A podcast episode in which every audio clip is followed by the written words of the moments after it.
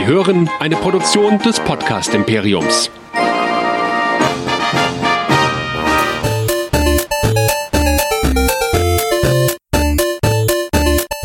Ich bin Luke Skywalker und ihr hört Nerdizismus, der nerdige Podcast. Viel Spaß!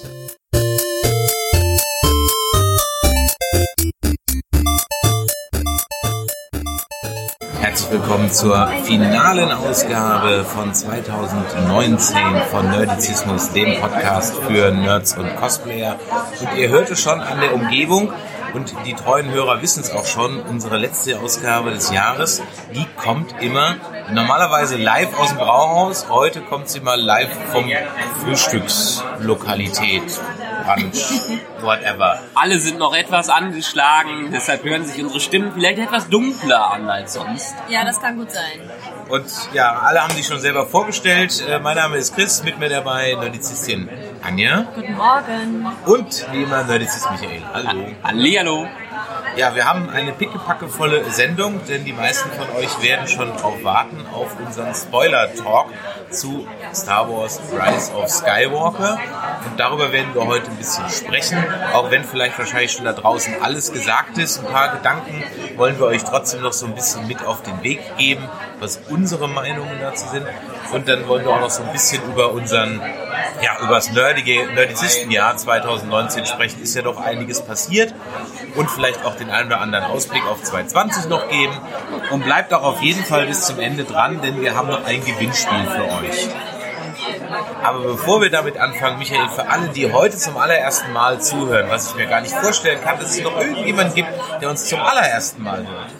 Ja, zum Ende des Jahres machen wir es nochmal richtig und wer uns zum ersten Mal hört, Chris hat schon gesagt, wir sind der Podcast für Nerds und Cosplayer. Ihr findet uns auf nerdizismus.de und da findet ihr auch alles, was ihr haben müsst, um auf Links zu klicken, wie auf Facebook, Twitter, Instagram, YouTube und so weiter und so fort. Social Media findet ihr uns alle, könnt ihr uns folgen, könnt ihr uns schreiben, könnt ihr uns Feedback geben und ihr könnt uns natürlich auch immer Feedback geben auf info.nerdizismus.de und jetzt ganz neu auch via WhatsApp. Wer uns gerne Feedback schreiben will, das wir auch gerne vorlesen, kann uns schreiben auf unsere WhatsApp-Nummer und zwar ist das die 0152 596 4770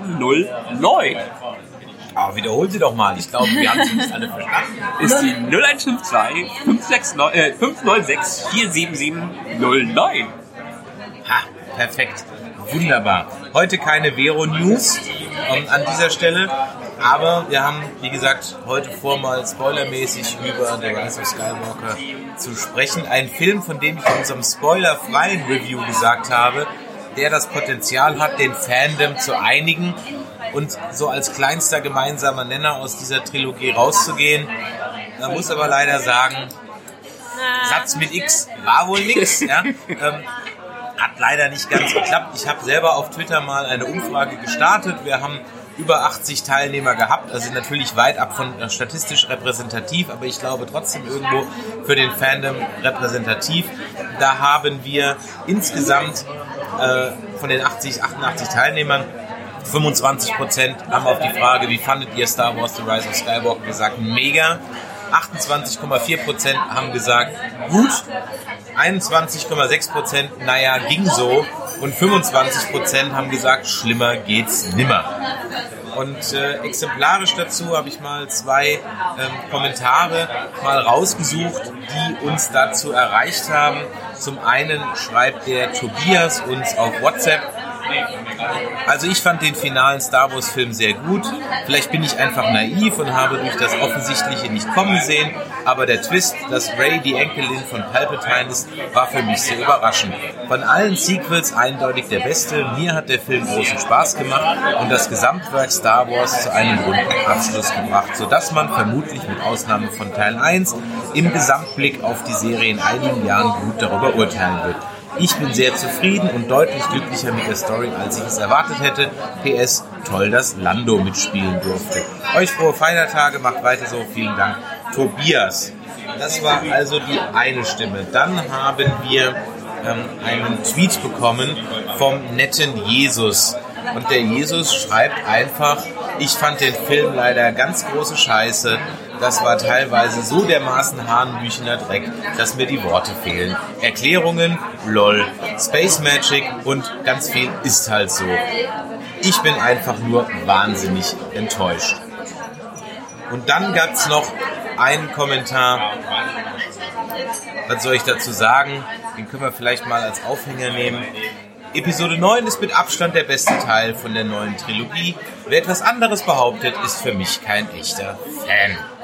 Oh, oh, oh. Naja, du hast mir ja kurz nachdem du drin warst auch geschrieben, ja, ist der beste Teil der Trilogie. Ja, aber von einer Trilogie, die es eigentlich nicht gebraucht hätte und die grundsätzlich nicht gut ist. Das ist praktisch so. Also wir sind alle raus aus diesem Kino und haben dem Film eine 7 gegeben, durch die Bank weg. Also es waren zwei, drei dabei, die von den Kritikern, die gesagt haben, das ist ein Scheiß, die waren aber auch überhaupt nicht im Star Wars Universum drin und dann kraftst du den Film ja gar nicht. Also das ist natürlich kompletter uns wie die letzte Folge Game of Thrones gucken und dann sagen, okay, na gut, die sagen, der war vielleicht trotzdem nicht gut. Egal, ihr wisst, was ich meine. Ähm, und so haben wir dem Film eine 7 gegeben, aber du hast es äh, im Vorgespräch gesagt, ich vergleiche J.J. Abrams Filme mit einem Wein, der nicht besser wird, wenn er im Keller liegt. Du hast gesagt, es ist wie ein McDonalds-Menü und beides ist irgendwie richtig. Ja. Es ist halt, bei McDonalds, man kennt es immer wieder, gerade wenn man dann vielleicht abends einmal raus war und dann Lust auf so ein Cheesy hat, weil man diesen guten Geschmack im Kopf hat, geht man dann rein, isst ihn und mh, ja, nach dem Essen ist man dann doch wieder auf dem Boden der Tatsachen und denkt, ja, ist ja eigentlich gar nicht so toll. Ja, was soll ich dazu sagen? Ich stehe irgendwo dazwischen, glaube ich. Ich habe dem Film ja auch eine 7 gegeben, eine 7 von 10 Punkten. Und äh, ja, ich habe ja im Vorgespräch äh, auch schon gesagt, ich bin einfach zwiegespalten. Ich kann mich gar nicht richtig entscheiden, ob ich den Film jetzt super fand oder nicht. Weil es einfach so viele Aspekte in dem Film gab, die auf mich eingeballert sind, weil der Film einfach unendlich lang ist. Ähm, ja, dass ich mich gar nicht richtig entscheiden kann. Es gab einfach gute Seiten und es gab schlechte Seiten. Und für mich ist es so ein, hm, ja, ich bin froh, dass es jetzt irgendwie vorbei ist. Mir ist diese ganze Diskutiererei, ob das jetzt äh, gut ist oder schlecht ist, also ein gutes Ende ist oder ein schlechtes Ende ist, irgendwo auch egal, weil ich finde, irgendwann kann man da gar nicht mehr drüber streiten. Es gibt halt dann die Leute, die sagen, oh, du bist kein echter Fan. Also das, ah, das ist für mich keine Grundlage. Naja, ich glaube, es wird ja jetzt nach zwei Jahren, oder wie lange ist es jetzt her, über zwei Jahre, immer noch über Last Jedi, dis Jedi diskutiert, äh, weil der einfach so gespalten hat. Ähm, ich könnte mir bei diesem Vor äh, Film vorstellen, dass er nicht so sehr spaltet und dass er wirklich halt dieses McDonalds-Menü-Phänomen bei den ganzen Fans zumindest äh, auftritt. Und die Kritik, Kritiker, wenn man mal wieder diesen Kritiker-Modus mit reinnimmt, die sind ja sich einig. Metacritic, was war das? 55 Prozent bei den Kritikern. Dabei war Last Jedi deutlich höher, irgendwie so bei über 80 Prozent. Und äh, Audience Score ist genau umgekehrt. Bei Last Jedi war der ziemlich niedrig und jetzt ist der irgendwie bei 86 Prozent äh, bei diesem Film. Das liegt aber halt auch daran, also dieser Film ist ein typischer Abrams. Das ist eigentlich ein J.J. Abrams Film in Reinkultur. Er bewirft einfach, deswegen kommt man auch relativ gut gelaunt aus dem Kino raus. Weil in dem Moment, wo, du aus, wo der Film fertig ist und wo du aus dem Kino rauskommst, bist du einfach überwältigt von dem, was du gesehen hast. Genau, wie ich gesagt habe, du wirst einfach zugeballert mit Infos, mit äh, CGI-Input vom Feinsten. Das ist auch beeindruckend, aber ja, Ja, es ist halt auch Mittel zum Zweck, bloß nicht drüber nachdenken. Genau. Ja. Nicht drüber nachdenken, dass wir eigentlich überhaupt nichts zu erzählen haben, nicht drüber nachdenken, dass das, was wir erzählen, von vorne bis hinten keinen Sinn macht, weil in dem Moment, wo du anfängst, drüber nachzudenken, hey, schau mal da drüben. Ja, aber das man nein, nicht hier hingucken, da hinten ist wieder was, ja. Und viele Dinge, äh, Anja, du hast es gesagt, werden auch durch ihre schiere Überdimensionierung werfen die bei mir einfach Fragen auf beim Gucken. Also wenn ich ein oder zwei oder drei Sternzerstörer sehe oder so eine imperiale Flotte aus den Originalfilmen, da sind da so fünf, sechs, lass es 20 sein in Return of the Jedi. Da frage ich mich nicht, wie kommen die dahin, was machen die, wie fressen die, wie scheißen die, etc. pp. Das ist, aber wenn ich halt 500.000 Trilliarden Sternzerstörer auf einem Haufen sehe, die da seit 30 Jahren irgendwie gewartet Ja, haben das- das sollen, macht halt dann frage ich mich, dann, dann, verstehst du, dann fängt mein Hirn einfach an zu ticken. Wie kommen die dahin? Was machen die? Wo kriegt er die ganzen Leute her? Das ist einfach durch diese schiere Masse. Das war auch schon in Force Awakens so. Dieses Konzept mit der Starkiller Base macht von vorne bis hinten keinen Sinn. Denn sie, sie zapfen die Sonne an, um äh, äh, da ihr- ihre Superwaffe abzufeuern. Aber sie haben das Ding auf einem Planeten installiert. Ja, jetzt ist die Sonne aber weg. Also ist die ganze Basis sinnlos, weil die Sonne wächst nicht nach. Das ist, das ist komplett sinnfrei. Ja? Also, Force Awakens äh, gebe ich erstmal Reason of a Doubt. Ähm, mir fällt ja das Deutsche nicht ein dafür, weil es ist einfach, der, der Film hat in das Ganze eingeführt, der hat ein Mysterium aufgebaut, der hat eine Mythologie wieder aufgebaut, basierend auf den alten. Und das ist ja auch gut. Die haben Fragen gestellt und die müssen in dem ersten Teil von der Trilogie noch nicht beantwortet werden. Ist in Ordnung. Wir haben uns alle gefragt, wie geht's weiter? Wer sind Rays Eltern? Äh, wie geht's mit Kylo weiter? Wer zum Teufel ist Snoke? Dann kommt Last Jedi daher, den ich immer noch großartig finde und macht eine Kehrtwende und macht alles das, was Star Wars eigentlich für die meisten Fans nicht war, also untergräbt die Erwartungen. Und dann kommt ein Rise of Skywalker, der versucht, diese zwei sehr, sehr unterschiedlichen Filme und diese zwei sehr, sehr unterschiedlichen Konzepte zu verbinden äh, und es jedem recht zu machen, was einfach nicht funktionieren kann. Ja. Und spätestens in Rise of Skywalker hätte man Antworten liefern müssen und nicht noch mehr Fragen gestellt und auch sinnvolle Antworten. Gut, kann man sich jetzt drüber streiten, ob die äh, äh, Saat ausgesät wurde, dass Ray irgendwie Palpatines äh, Nachwuchs ist, hätte man noch ein bisschen besser streuen können. Aber ich meine, diese Antworten, die gegeben worden sind, sind sich ausgedacht worden wie in, der, in den Fanfiction, die nachher versuchen, alles zusammenzuführen. Und diesen Masterplan, das haben wir auch schon in den letzten Kritiken zu äh, zum Beispiel in The Last Jedi und Force Awakens, glaube ich, schon gemacht, dass die keinen Masterplan für diese Trilogie hatten. Und das spürt man an allen Ecken und Enden, weil es einfach ein Flickenwerk ist, was zusammengesetzt wurde. Die, viele Kritiker haben es wunderschön beschrieben. Es ist so, als würde J.J. Abrams eine Checkliste abhaken von allem, was da irgendwie rein muss. Und jede einzelne Momente sind irgendwie cool und äh, das funktioniert auch äh, als Einzelmoment. Äh, aber dann als Gesamtwerk ist es irgendwie, es ist Fanfiction. Ich finde dieses Konzept von Ray als äh, Palpatines Enkelin total absurd, weil Palpatine, überleg mal, wie alt er ist, schon äh, in, in Episode 1. Wie alt ist der Kerl? Ähm, 65? Ja, ach, das ist immer so. Ja, aber ich finde das so, Ja, das, aber das ist dann ist- wieder das in meinem kannst du- rationalen Denken. Ja, halt aber das kannst du ja so, dann ah. sagen, äh, äh, wenn 800 Jahre alt du bist, aussehen tust du nicht gut, ja. Also von daher, dann wird der, wenn halt Nabu-Leute auch so alt. Das ist, das ist ehrlich, die Frage ist halt eher, wo kommt der eigentlich her? Ja, und ganz ehrlich, wieso eigentlich seine Enkelin? Was ist denn mit seiner Tochter? Ja, es, es irgendwer, überhaupt irgend- nicht gerafft. irgendwer hat das Ja. mal ausgerechnet, wann der seinen Sohn gehabt haben Ja, muss, damit genau. äh, Ray zu dem Alter da ist. Das muss eigentlich schon vor Episode 1 passiert sein. Ja, das ist alles, äh, es ist alles ein bisschen konfus und äh, so weit hergeholt für mich.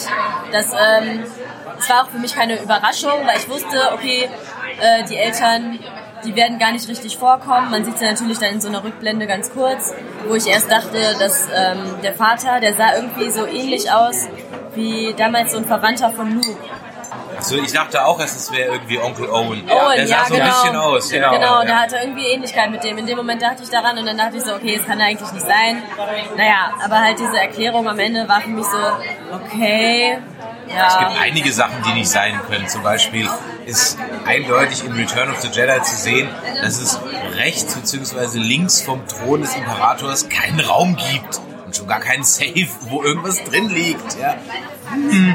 Und dass der Dolch dann auch genauso passt, wie die Ruine ist. Ja, ganz ehrlich, wer hat diesen Dolch denn bitte hergestellt? Ist derjenige da hingegangen und hat äh, dann so einen Dolch da hingehalten und dann den erstmal Ah, aber das ist, Das ist ja typische, also der Film ist ja voll mit MacGuffins, die nachgejagt werden. Also Ja, das ist das- der ganze Film ist ein einziger Mac- Mac- MacGuffin, Das, muss man das sagen. Problem ist einfach, dass ich beim Gucken halt solche Gedankengänge dann habe und mir denke, okay, das ist jetzt albern. Oder hat äh, für dich J.J. Abrams noch nicht genug Scheiße auf dich geworfen? Er muss mehr auf dich werfen, damit du aufhörst nachzudenken. Ja? Ah, das schafft Hör er auf nicht so nachzudenken. schnell. Find den Film gut. Guck mal hier, da, eine, eine Explosion. Guck mal da. Also, noch ein niedlicher Druide. Wie gesagt, ich will, ich will den Film auch nicht super äh, schlecht reden, weil es gab ja auch viele Sachen, die mir echt gut gefallen hat. Und das habe ich auch schon im spoilerfreien Review gesagt.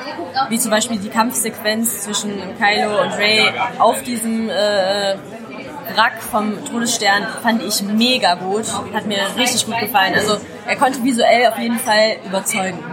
Das kann der JJ immer. Wo er mich allerdings in manchen Dingen, das hatte ich auch in unserem ersten Cast schon gesagt, nicht abholt, ist beim Schnitt. Den fand ich in der ersten, im ersten Drittel extrem konfus. Da werden also Dinge zusammengeschnitten, die überhaupt nicht passen. Ich habe den Film jetzt ja zweimal gesehen, habe extra nochmal drauf geachtet. Da wird ganz oft zu Leia rübergeschnitten mit einem Satz, der mit dem, was gerade Poe und Finn und so machen, überhaupt nichts zu tun hat, um dann wieder zurückzuschneiden. Und ganz, ganz schlecht fand ich halt auch die Auflösung oder den vermeintlichen Spannungsbogen rund um den vermeintlichen Tod von Chewie. Das habe ich im ähm, spoilerfreien Cast schon mal erwähnt, aber da wollte ich halt nicht sagen, was ich genau meinte. Aber A, das Marketing hat es verkackt. Denn ich habe zu keinem Zeitpunkt irgendwie Angst um Chewie gehabt, weil ich wusste, es gibt ja noch eine Szene mit Lando im Falken und die war noch nicht da und die muss noch kommen. Und das zweite war, also wo es der Trailer verkackt hat, und das zweite, wo es der Trailer auch verkackt hat, war, dass ich genauso auf diese Szene gewartet habe, ja, wann kommt denn jetzt diese große Flotte, die ich im Trailer gesehen habe? Sodass der Endkampf, als es dann schlecht für die Resistance aussieht, halt auch 0,0 spannend war, weil von vornherein klar war, ich habe es ja schon im Trailer gesehen, hm, da fehlt noch die Sache mit Falken und Lando und der ganzen Flotte, die ich im Hintergrund Ja. sehe. Also ich habe wirklich selten einen Trailer gesehen, der sich im Nachhinein als so schädlich für das Endprodukt entpuppt hat, weil er mir wirklich extrem viel von der Spannung genommen hat. Und dann gab es einen Spannungsteil, der auch in dem Film drin war, der mir beim ersten Gucken, und so ging es bei jedem, den ich frage, ging das so, in der Originalversion komplett kein Mensch mitgekriegt hat. Und beim Deutschen wird zwei, dreimal drauf rumgeritten, nämlich, dass es ein Zeitlimit gibt. Ja, das habe ich auch überhaupt nicht mitbekommen. Also, du hast die- gesagt, es wäre irgendwie 16 Stunden Genau, das- Zeitlimit. das- Das, habe ich gar nicht mitbekommen beim ersten Mal. Ja. Und dadurch, als ich beim zweiten Mal gucken dieses Zeitlimit bewusst wahrgenommen habe, war diese Rumreiserei durch die ganze Galaxis halt komplett albern. Das war dann wirklich wie Game of Thrones, wo du, oder, wo du, oder bei Walking Dead haben wir das ja auch, wo Entfernungen und, und Locations überhaupt gar keine Rolle mehr spielen. Als ich den im Original geguckt habe und dieses Zeitlimit nicht die Uhr nicht tickte in meinem Wahrnehmen, war das okay. Aber als ich ihn dann nochmal auf Deutsch gesehen habe und plötzlich mitgekriegt habe, da tickt ja eine Uhr, da war das halt echt albern, für wie viele tausende Planeten und Locations, die jetzt da abklappern, von hier nach da und zack und zack und alles in 16 Stunden. Ah, come on. Ja, ähm, Und dass also- halt dann auch die Flotte am Ende dann da so zahlreich erscheint. Aber das, das Zeitlimit, ehrlich gesagt, mir war es nicht bewusst, wie viel Zeit die am Ende hatten. Ich hatte gedacht, die hätten ein paar Tage Zeit, aber dass ein Zeitlimit da war, hatte ich schon gesehen. Weil die hatten ja irgendwie eine wird gewisse genau Zeit, bis die benannt. Flotte, Es wird genau benannt. Ja. Wir haben 16 Stunden Zeit. ja, bis die Flotte startet Ja. und äh, dann die ganze Galaxie überschwemmt wird mit den äh, Sachen. Ja, das hat mich jetzt ehrlich gesagt nicht so gestört, weil ich fand in Star Wars war jetzt, sagen wir mal, der Begriff des Reisens sowieso immer sehr vage.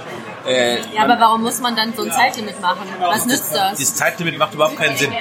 Also als ich das nicht wusste, dass es ein Zeitlimit gibt, war der Film besser, als ich dann wusste. aber das Zeit, Zeit, Zeitlimit ist ja dann da, um eine Bedrängnis zu schaffen. Ja, aber die Bedrängnis ist halt albern, weil die Bedrängnis schaffe ich ja in dem Fall schon, indem ich einfach Hunderttausende von Sternzerstörern Ja, habe. eben. Wo ich mich dann auch frage, ach so, bei ein Sternzerstörer hat es dann auch schon rausgeschafft, ohne das. Hä? Und warum brauchen die das überhaupt? Also dieses ganze Plot-Device, dieser, dieser Navigation, das ist so, also das, das malträtiert Genau, wenn die eine Flotte Suspension. es reinschafft, wieso schafft die Flotte Genau. nicht wieder raus? Genau. Das, das, das malträtiert mein Suspension of Disbelief schon ganz schön. Und gar nicht mal so sehr wie die neuen Machttricks, die jetzt also gehen. Ich meine, dass Jedi jetzt und, und Ray am Ende mehr oder weniger Jesus ist, die sogar von den Toten aufersteht, Tote heilen kann, etc. Also Ray ist ja Jesus jetzt am Ende. Ja. Fehlt eigentlich nur, dass sie nochmal ans Kreuz geschlagen wird, aber die Sünden übernimmt ja äh, Kylo für sie.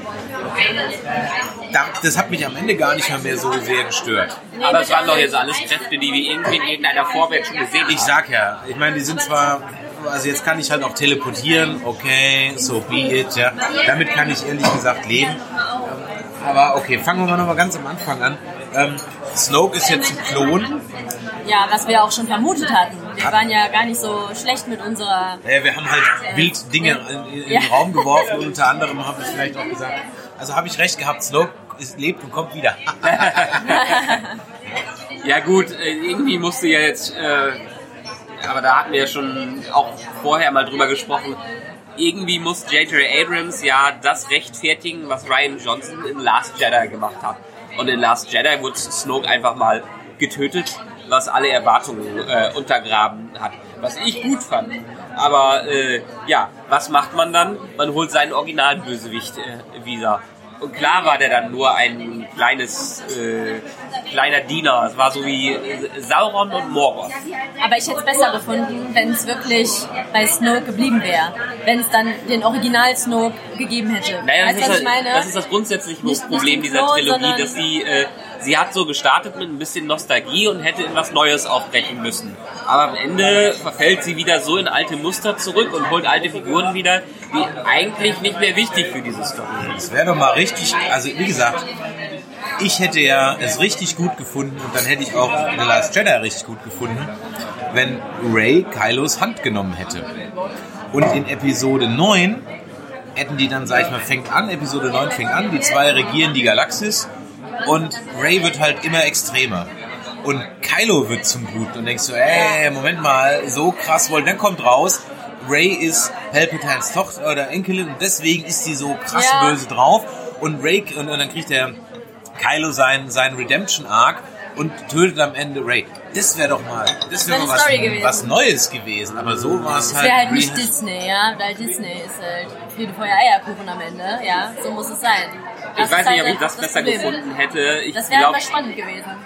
ja, die Hauptdarstellerin zu einer böse. Äh, Aber dann also wenn- verkauft sich das Merchandise halt leider nicht gut. Verkauft sich eh nicht gut.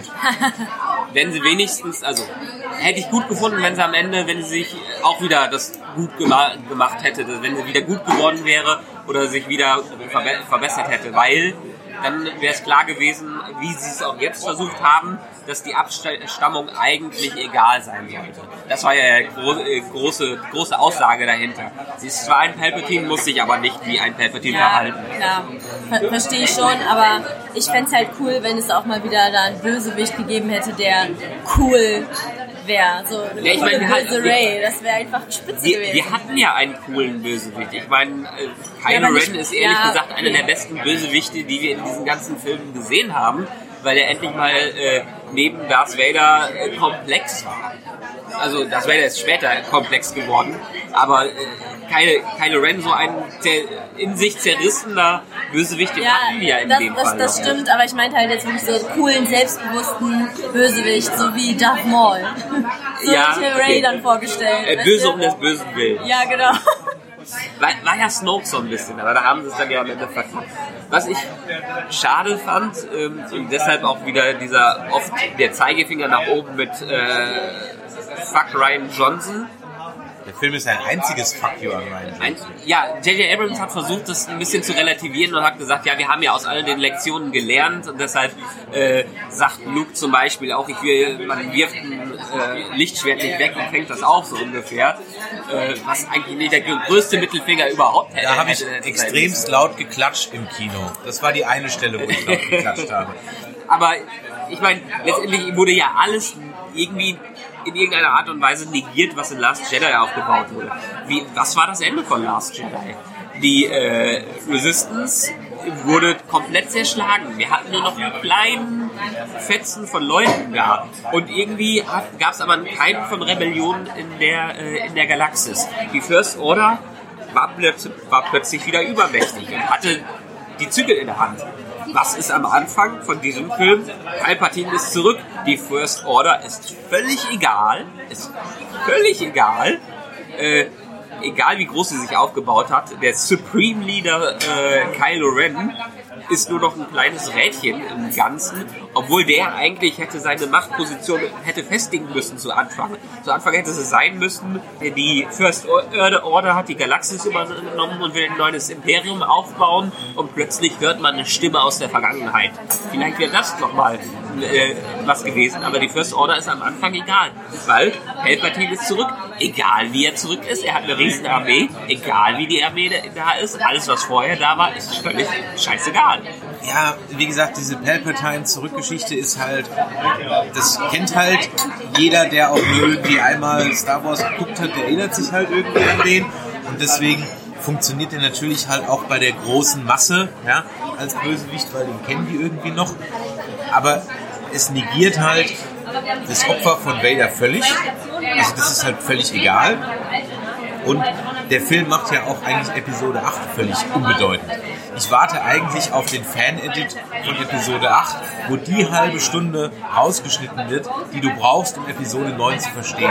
Und dann wäre es wahrscheinlich viel cleverer gewesen, aus dem neunten Teil zwei Filme zu machen, nämlich das, was ich aus 8 brauche, mit, sagen wir mal, dem ersten Drittel von Episode 9 zu kombinieren. Episode 9 dafür die ganzen Story Arcs, die angedeutet werden, die aber überhaupt nicht weitergesponnen werden. Finn, der zum Beispiel die ganze Zeit sagt, Ray, ich muss dir noch irgendwas sagen. Und das wird überhaupt nicht mehr drüber eingegangen. Da hat J.J. Äh, Abrams in dem Video oder in dem Interview gesagt, er wollte ihr sagen, dass er auch machtsensitiv ist. Ja. Das will er ihr sagen. Also okay. kommt es einfach nicht rüber. Aber es kommt A so nicht rüber und B, dann schneid es doch raus, wenn ich die Auflösung nicht mehr mache. Dann in, mitten in der Abschlussszene hast du dann Lando, der dann zu dieser Joanna oder Jenna, Jenna dann sagt, oh, dann gehen wir jetzt mal auf die Mission und suchen mal deinen Vater. Ja? Hm, wo es wohl eine Drehbuchfassung gab, in der halt angedeutet wird, dass das sowieso seine Tochter ist. Was für ein Zufall. Was für ein Zufall, ja. Also das, sind, das wird dann in, der Endsequenz wird das dann um die Ohren gehauen. Ich so, echt jetzt? Ja, also, ich meine, was für Fuck You-Momente haben wir denn? Wir haben die Geschichte, wo du gerade eben gesagt hast, mit dem Lichtschwert, wo Luke dann eben, wo Ray das Lichtschwert wegwirft und Luke sagt, so geht man nicht mit einer, äh, mit der Waffe eines Jedis um. Fuck You ist erstmal das Slogan Clonus. Slogan Clonus, genau, zwei. Dann hast du ähm, Anjas Lieblingsfreund Dominic Monaghan, ja, der halt dann irgendwie von dem Holdo-Manöver quatscht. Und, und, was sagt Poe dann irgendwie? Das funktioniert nur einmal oder, oder irgendwie sowas, ja? Ja. Ja, und da waren noch so drei, vier, fünf andere Dinge drin, wo ich mich wirklich ernsthaft teilweise frage, wie das wirklich bei Disney durchgegangen ist. Also die müssen ja eigentlich dahinter stehen. Also wenn der Kathleen Kennedy das sieht, so doof kann die nicht sein. Das heißt, die sieht das und muss ja dann sagen, ja, ist okay. Ich meine, damit hat sie ja Ryan Johnson völlig demontiert. Also, äh, dem kannst du ja keine neue Dreiteiler mehr geben, weil ist ja völlig, das ist ja wie wenn du deinen Mitarbeiter irgendwie direkt vom Kunden bloßstellst. Du brauchst den nie wieder ja. da dahin hin, äh, mitnehmen, der ist dann diskreditiert, kannst klicken. Ja? Ist dann durch das Thema. Also von daher weiß ich nicht, was man damit wollte. Und wie gesagt, diese ganzen Cameos, die waren teilweise nett, aber Dominic Monaghan. Ja, tut mir leid, aber als ich den gesehen habe, ich war einfach so raus. Das habe ich, hab ich auch schon im, im vorherigen, äh, in der vorherigen spoilerfreien Besprechung gesagt. Ja, dieser Charakter, der hätte es einfach nicht gebraucht. Ähm, wir wissen, Dominic Monaghan ist mit J.J. Abrams auch befreundet. Das ist einfach nur ja, Fanservice für ihn selber gewesen. Im Prinzip einfach mal mitzuspielen in Star Wars. Also so kam es mir halt vor. Die Rolle hat nichts, ja, da nichts zu suchen irgendwie. Ja, J.J. Abrams hat eine Menge Freunde runtergebracht in dem Film. Ja. Was ist ja auch in Ordnung, aber äh, jemand, der halt so, ich sag mal, vorbelastet ist, ich meine, ich, ich sehe halt einfach nur Charlie aus Lost oder ein Hobbit. da kann er jetzt auch nichts für, aber eine Figur wie ihn im dritten Teil zu etablieren oder reinzubringen, der halt auch wirklich ein paar Sätze sagt, ähm, finde ich halt ein bisschen unglücklich. Wäre er von Teil 7 an dabei gewesen in der Resistance, dann wäre es ja kein Problem dann hätte man, also ich hätte dann kein Problem damit gehabt. aber das, ehrlich gesagt, sind ja alles Nebencharaktere. Mit den Nebencharakteren kann ich Ja, aber muss man, muss man in einer Trilogie im letzten Teil noch so viele Nö. Nebencharaktere Eben, einführen? Das Nein, das ist halt super unwichtig. Das brauche ich für diesen Film nicht. Das ist der Punkt. Auch, auch Carrie Russell als Bliss oder wie die da heißt, ja. Ganz ehrlich, das war doch auch einfach nur brauchst ein bisschen Geld, Carrie, komm, spiel mal mit, ich verschaff dir eine Rolle und eine Actionfigur und dann kriegst du einen Haufen Kohle und du musst eigentlich nur fünf Minuten mal kurz deine Augen zeigen und eine Stunde irgendwie im, im, im Voice-Acting machen, weil das alles andere macht ein Body-Double Body -Double für dich.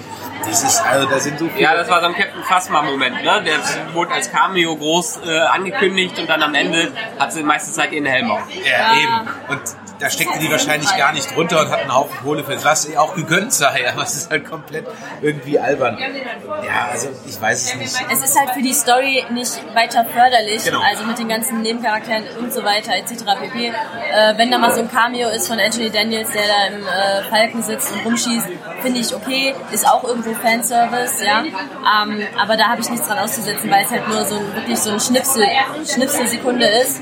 Ähm, was halt bei Beaumont, der Rolle von Dominic Monaghan, jetzt nicht ist.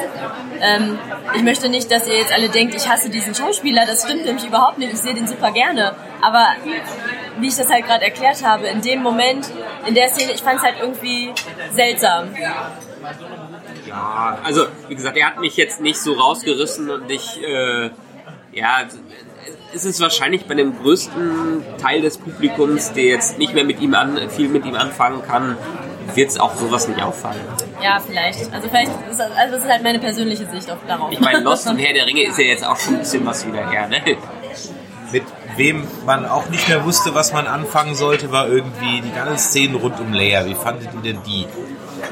Ich fand für das, was sie jetzt an Material hatten, einigermaßen gut gelöst. Aber auch hier ist es wieder, wir wissen halt, dass Carrie Fisher nicht mehr unter uns weilt und äh, dass sie aus der Not das Beste machen mussten. Ehrlich gesagt, sie haben das Beste gemacht, aber mit dem Wissen im Hintergrund, anders, was hätte man anders machen können? Wer hätte sie in Episode 8 sterben lassen sollen, als sie Der ist nicht passiert, ist nicht passiert. Ja, aber das wäre das Sie ist, Beste. sie ist ja auch erst nach der Produktion von Episode 8 verstorben. Ja, da war das Ding schon fertig. Ja. Da konnte man also nicht mehr viel machen. Und so haben sie es wenigstens noch ein bisschen reinbekommen, äh, dass Lea wirklich das Training zu einem Jedi hatte und dass sie quasi Jedi hätte werden können, aber den Pfad aufgegeben hat. Das ist übrigens äh, unused Footage von Return of the Jedi gewesen. Echt? Ja, ähm, dieses, dieses Training ähm, von beiden, wo man in dem Flashback jung Luke und jung Leia sieht, war zum Teil äh, unused Footage von Return of the Jedi. Ah, okay. Ah, also mir kam es nämlich viel- sehr CGI-mäßig. Ja, also natürlich CGI enhanced, ja, Ja. aber ähm, die Dialoge waren zum Beispiel schon aufgezeichnet worden. Das heißt, die, sind, die Gesichter sind wohl Deepfake reingemacht worden. Okay. Natürlich, das, so wie die da rumhüpfen, das kommt alles aus dem Rechner. Aber die Szene an sich mit den Dialogen und so weiter, das gab's alles schon und die hat man dann auch wieder verwertet, wie übrigens wohl jeder Satz von äh, Carrie Fisher original ist und keiner irgendwie mit Stimmenmodulator oder Autotune oder sonst irgendwas. Also das fand ich schon eine große Kunst, wie sie es da reingemacht haben, ohne dass sie jetzt groß auf CGI äh, zu, zurückgreifen mussten. Man hat schon gesehen, dass sie in die Szenen reingesetzt wurde und dass sie einfach dann nur ein bisschen flachen Dialog dazwischen hatte. Aber nun gut, was willst du machen? Ne? Ja, das hat mich jetzt auch nicht so gestört. Und ich fand auch die Szenen mit Leia in Ordnung. Ja, ob man das jetzt so lange hätte ziehen müssen, okay, sei dahingestellt. Aber die Szenen an sich fand ich okay. Nur das Einzige, was mich auch ein bisschen gestört hat, ist, was Chris schon äh, erwähnt hat, das mit den äh, Szenen, mit dem, mit dem Schnitt, was halt manchmal irgendwie so ein bisschen holprig war. Ansonsten fand ich es gut. Ich fand es gut, wie ihre Geschichte so zu Ende erzählt wurde. Ähm, das fand ich eigentlich ganz nett, ähm, dass sie halt noch ihre letzte Macht so zu Ben geschickt hat. Das war einfach ein nettes Ende für, für die Figur. Hätte man Carrie Fisher noch da gehabt, da hätte ja sicherlich noch was Großartiges raus werden können. Die Trainingssequenzen, die man mit Ray hätte machen können, die wären ja sicherlich richtig gut gewesen. Erklär nochmal, ich habe ehrlich gesagt beim ersten Mal gucken nicht gecheckt, warum Leia stirbt. Was macht die denn? Also sie, sie sendet ja, also sie spürt ja, was passiert durch die Macht. Ja. Sie spürt ja diesen Kampf zwischen ähm, Kylo Ren und Ray und sie möchte Ray helfen und sie möchte Ben helfen, indem sie ähm, ja, diese Macht aussendet von sich aus und dadurch ähm, erreicht sie Ben halt nochmal und sein Unterbewusstsein oder sein Bewusstsein. Ja, und das ist halt so ihr letzter Kraftakt. Das ist so ein bisschen wie bei Luke. Er hat, Okay. sich, äh, er hat sich projiziert und deshalb hat er seine Kraft aufgebraucht. Genau. Und äh, ich meine, das geht ja wirklich auf den ersten zurück, wo Obi-Wan quasi sich dazu Sich entscheidet, auch opfert irgendwie. sich zu opfern. Aber der wird wenigstens getötet. nee, er wird nicht getötet. Ist Obi- Obi-Wan wird nicht getötet, er verschwindet doch bevor Darth Vader seinen Todesstoß aussenden konnte. das ist, glaube ich, Interpretationssache des Schnitts. Naja, aber aber, man äh, sieht doch, wie das Schwert einfach durch einen Mantel durchgeht. Ja, die Frage ist, ist das halt tricktechnisch nicht anders damals Okay, das zu machen zu oder gewesen? Ei-Frage, ja? Also- Genau. Also das ist, also für mich wird, löst er sich halt auf in dem Moment, wo er getötet wird. Also Okay. für mich hat, also das ist meine Interpretation. Ich habe niemals interpretiert, dass, dass ähm, Ben sich auflöst, kurz, also absichtlich, sondern er opfert sich ja, weil er weiß, wenn ich mich jetzt töten lasse, dann werde ich was Höheres. So wie der Imperator jetzt ja auch getötet werden will, ja, um ein höheres Wesen zu werden. Deswegen, dass der Imperator wieder da ist, ganz ehrlich, finde ich gar nicht so schlimm, weil ich sag mal, es wäre natürlich auch wäre ganz schön gewesen, wenn da so zwei, drei Sätzchen noch dazu gesagt worden Genau, wären. eine ja. Erklärung, aber es gibt So ja eine keine kleine Erklärung. Erklärung. Er ist da. Bumm. Und man, man hätte vielleicht irgendwie sagen können, aha, ich bin ein höheres Wesen und ich war immer da und ich bin jedes Mal und ich bin viele und bla, so nach dem Motto, diese Erscheinung ist nur eine von vielen und ich kann alles sein. So. Ja, und hier gibt es wieder eine Entschuldigung und das ist mir, das hat mir einen Nachgeschmack für den einen schlechten Nachgeschmack für den ganzen Film gegeben, dass J.J. Abrams Rechtfertigungen in einer Tour raushaut, warum er diese Entscheidung getroffen hat. Und diese Entscheidung mit Palpatine war einfach aufgrund des Satzes aus, was war das, Episode 3? Äh, the dark side of the force leads Ja. to äh, many äh, abilities some consider unnatural oder Ja. so war das. Und das war die einzige Begründung für ihn, warum Palpatine jetzt zurück ist. Man hätte noch ein bisschen... Und, Ja. Aber das ist ja genau, ich habe ich mal das in einem der letzten Casts schon gesagt, das ist ja das, was heutzutage immer passiert. Es gab irgendwann in irgendeinem Drehbuch irgendeinen Satz im Nebensatz und dann wird heute ein riesen Geschiss drum gemacht. Der Ghostbusters-Trailer ist genau das gleiche Beispiel. Da gibt's eine Gagline von, äh, von Harold Ramis, äh, Egan Spengler, der zu Janine sagt, was machen Sie in Ihrer Freizeit? Und er sagt dann, ich stammle Sporen, Grünschwan und Schimmelpilze. Das ist einfach ein One-Liner, ein Gag. Ich habe das immer so interpretiert als, lass mich bloß in Ruhe nicht, dass er das wirklich tut, sondern eigentlich so, ich sage jetzt das Awkwardste, was mir einfällt, damit die Alte mich in Ruhe lässt. So. Und jetzt wird im Trailer ein Ding draus gemacht, indem man dann da Sporen, Grünspann und Schimmelpilzproben sieht im Keller. Ich so, ah, come on, echt, musst du nicht aus jedem Satz jetzt einen Film machen. Und das finde ich jetzt nicht so dramatisch. Ja, und das steht jetzt so exemplarisch für, es gibt immer so Nebensätze und dann wird ein ganzer ich mein, draus weißt du, bei Ghostbusters wissen wir es ehrlich gesagt noch nicht. Da wissen wir es doch gar Nein, nicht. aber das in wird halt im Trailer schon wieder gezeigt. Könnten wir nochmal zurück zu Lea gehen, bitte? Also, äh, weil Chris hatte im Kino sich gewundert, okay, äh, sie, sie ist jetzt tot, sie ist ja noch da und hä, was passiert da?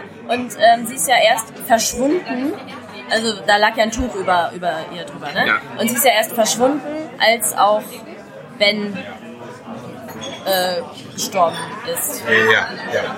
So, und das ähm, habe ich dann halt so interpretiert, dass die Macht, die sie ja ausgesendet hat zu ihm, ja mit ihm auch verschwunden ist und dann ist sie erst richtig gestorben. Okay. Und dann ist sie erst richtig verschwunden mit ihm zusammen. Ja, also das ist... Das fand ich ein schönes Stilmittel. Das hat mir gut gefallen. Ja, das, also auch der, der ganze Redemption-Arc von Kylo Ren, den fand ich in diesem Film eigentlich schon ziemlich gut gelöst. Ja, ich, mir ist es auch gut gefallen. Und wie gesagt, Kylo Ren ist immer noch einer der komplexesten Figuren in dieser, in dieser ganzen Trilogie. Und äh, ja, dass er jetzt sich doch wieder ab, äh, abwendet und das durch äh, ein, ein Opfer seiner Mutter passiert, ist, finde ich, nachvollziehbar und äh, das zumindest ist eine der besseren Entscheidungen Ja. dieses Films. Ich muss auch sagen, dass mir in diesem Teil Kylo Ren am besten gefallen hat, von allen drei Absolut, Teilen. ja. Weil in den vorherigen beiden Teilen, da konnte ich die Figur irgendwie noch nicht so ernst nehmen. Ähm, ich weiß nicht, da hat die Figur mir einfach nicht zugesagt. Und jetzt in dem Teil fand ich, ist eine wunderbare Glanzleistung, schauspielerisch auch von Adam Driver. Ähm, ihr müsst euch auch unbedingt mal Marriage Story auf Ne- Netflix anschauen, da ist er auch großartig. Vielleicht lag es jetzt auch an dem Film, den ich vorher gesehen habe, einfach ihn mehr wertzuschätzen als Schauspieler. Ähm, ja, aber in äh, Rise of Skywalker wirklich toll umgesetzt, der Bösewicht äh, im Zwiespalt etc. Also, hat mir wirklich sehr gut gefallen. Kommen wir doch mal zu dem Redemption Arc von Kylo, dann wieder zurück zu Ben. Wie fandet ihr das Cameo von Harrison Ford? Oh, also das hätte es für mich nicht gebraucht. Also für mich persönlich hätte es das einfach nicht gebraucht. Ich weiß, dass es für die Figur eventuell wichtig war, weil das hat ihm nochmal so einen Tritt in den Hintern gegeben, also in die gute Richtung. Ähm, deswegen kann ich nachvollziehen, warum die das gemacht haben. Aber für mich persönlich hätte es den Harrison jetzt gerade nicht gebraucht. Ich fand es gut, dass sie ihn eingesetzt haben. Ich meine, es war ja definitiv kein Force Ghost. Es war in seinem Kopf. Ja. Und es ist halt die böse Tat, die er ausgeführt hat, um ganz zur, äh, zur dunklen Seite überzuwechseln. Ja. Und das erstens, ich fand schön, in einem Film dann alle drei Darsteller, alle vier mit Lando auch nochmal äh, zu sehen. Wenn auch nicht zusammen, aber wenigstens in einzelnen Szenen. Harrison Ford ist immer eine gute Leinwandpräsenz, wenn er da ist. Und es hat halt, es war der entscheidende Dialog oder innerer Monolog, der halt Kylo auch wieder zurückgeführt hat. Das, Ja, die eine Tat hat ihn zur dunklen Seite rübergebracht und dann die Konversation mit seinem Ja. toten Vater dann wieder zur hellen Wie gesagt, das verstehe ich auch, aber mich hätte, äh, mir hätte ähm, es gereicht, wenn es so eine Art Dialog ge- gewesen wäre, wirklich, wie du gesagt hättest. Man hätte einfach nur ihn zeigen können und man hätte Harrison Ford gar nicht als Schauspieler da haben müssen, sondern vielleicht einfach nur die Stimme oder so. Weil, ja, das, das hätte, äh, hätte man auch, ähm, auch so machen können, glaube ich. Aber es ist, es ist doch vor allen Dingen sehr passend, da irgendwie äh, alle Jedi in diesem Film irgendwelche Force-Geister sehen, irgendwelche Machtgeister. Kylo Ren? Ach nee, er sieht, er sieht ja. Äh, er, er sieht die Projektion von Luke in Last Jedi. Ja. Ja, ja, klar. Aber er sieht Luke nicht als Force-Ghost, Nee. ne? Da war er ja Also, auch noch nicht tot. Kylo ist der ein, Einzige, war ja seine der, Projektion. der keine Force-Geister sieht, obwohl er an der, erst an der Vergangenheit so hängt. Er will zu Vader greifen, er will zu den alten Methoden zurückgehen zuerst und dann was Neues bekommen, aber es wird ihm, der, der Wunsch wird ihm nie erfüllt. Also passt es auch sehr gut, dass er hier keinen Force-Geist sieht, äh, sondern nur einen Monolog mit sich selber. Heißt, er ist für alles, was er macht, schon selbst verantwortlich. Ja, ja, klar. Ich hätte es halt ein bisschen anders inszeniert. Ja. weil diese Art von Mind, Fuck, wie auch immer, das ist so nicht etabliert im Star Wars Lore. Und dann hätte ich es auch eher mit so einer Stimme oder irgendwie, äh, als jetzt plötzlich nochmal Ja, irgendwie so, was so wie weiteres bei aufzumachen. ähm, ja. wie, wie Luke, der halt äh, Obi-Wan hört, wie sagt Genau. Luke, use the Force. Weißt du, irgendwie so. Ähm, das das ja, hätte mir halt ausgereicht. Da hätte ich halt nicht unbedingt Han Solo sehen müssen. So. Ja. Es war, Aber es war ihr- ihr habt euch nicht gefreut, ihn zu sehen? Nee, Äh, ganz ehrlich. Ich jetzt auch nicht. Ich habe ihn ja schon gesehen, die haben ihn, haben ihn gekillt im, im siebten Teil. Also von daher, nö, da habe ich jetzt nicht. Ja, weil ich Ja. halt auch nicht damit rechne, den wiederzusehen, weil er nun mal kein Jedi ist. Ja. Ja, der ist für mich einfach ein Normalsterblicher und die Rolle ist halt weg. Ja, tut mir leid, Han. Apropos Jedi, auf eine Sache muss ich gleich noch, muss ich noch mal eingehen, die wir eben kurz angesprochen haben. Äh, du hast ihn jetzt schon zweimal gesehen, Chris. Finn am Ende. Äh, er bleibt ja auf dem Sternenzerstörer zurück, um irgendwas zu machen. ja, aber er macht ja nichts. Er macht nichts, genau. Das habe ich mich gefragt. Es ist ja sein Grund. Er bleibt da, er lässt alle wegziehen, um noch irgendwie ein Opfer zu bringen. Und am Ende wird er einfach nur wieder gerettet von dem Zerstör. Naja, sie zerstören ja die Brücke mit diesem, mit dem Geschütz, das sie umdrehen.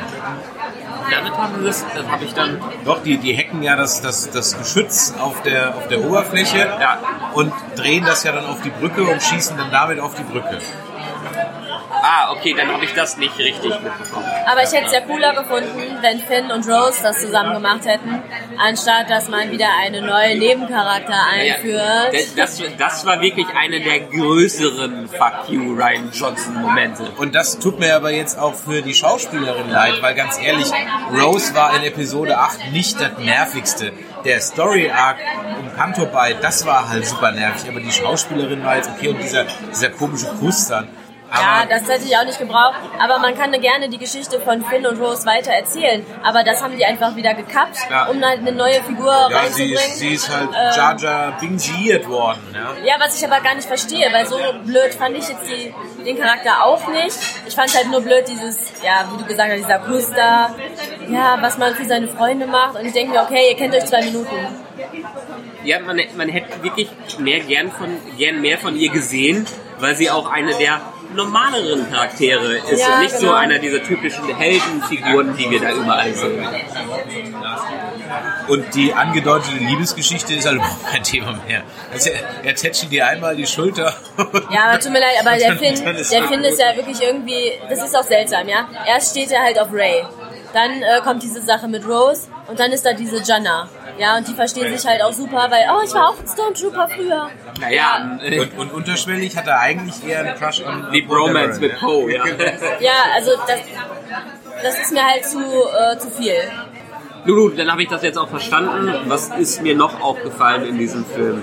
Also, wie gesagt, die einzelnen Szenen, die funktionieren für mich ganz gut. Wenn man es irgendwie in einer Art Prequel gesehen hätte, hätte ich auch diese Reise von ähm, Kylo zu Palpatine ganz cool gefunden. Aber irgendwie dieser Film, der startet ja im, im Sprint. Der lässt einem ja gar keine Zeit, irgendwie nochmal wieder reinzufinden und darüber nachzudenken, was jetzt alles nicht gemacht wurde, was im Last Jedi angekündigt wurde. Wahrscheinlich war das der Sinn der ganzen äh, äh, Sache. Aber der Film holt keine Luft und das ist vielleicht auch so ein bisschen das Problem bei dem.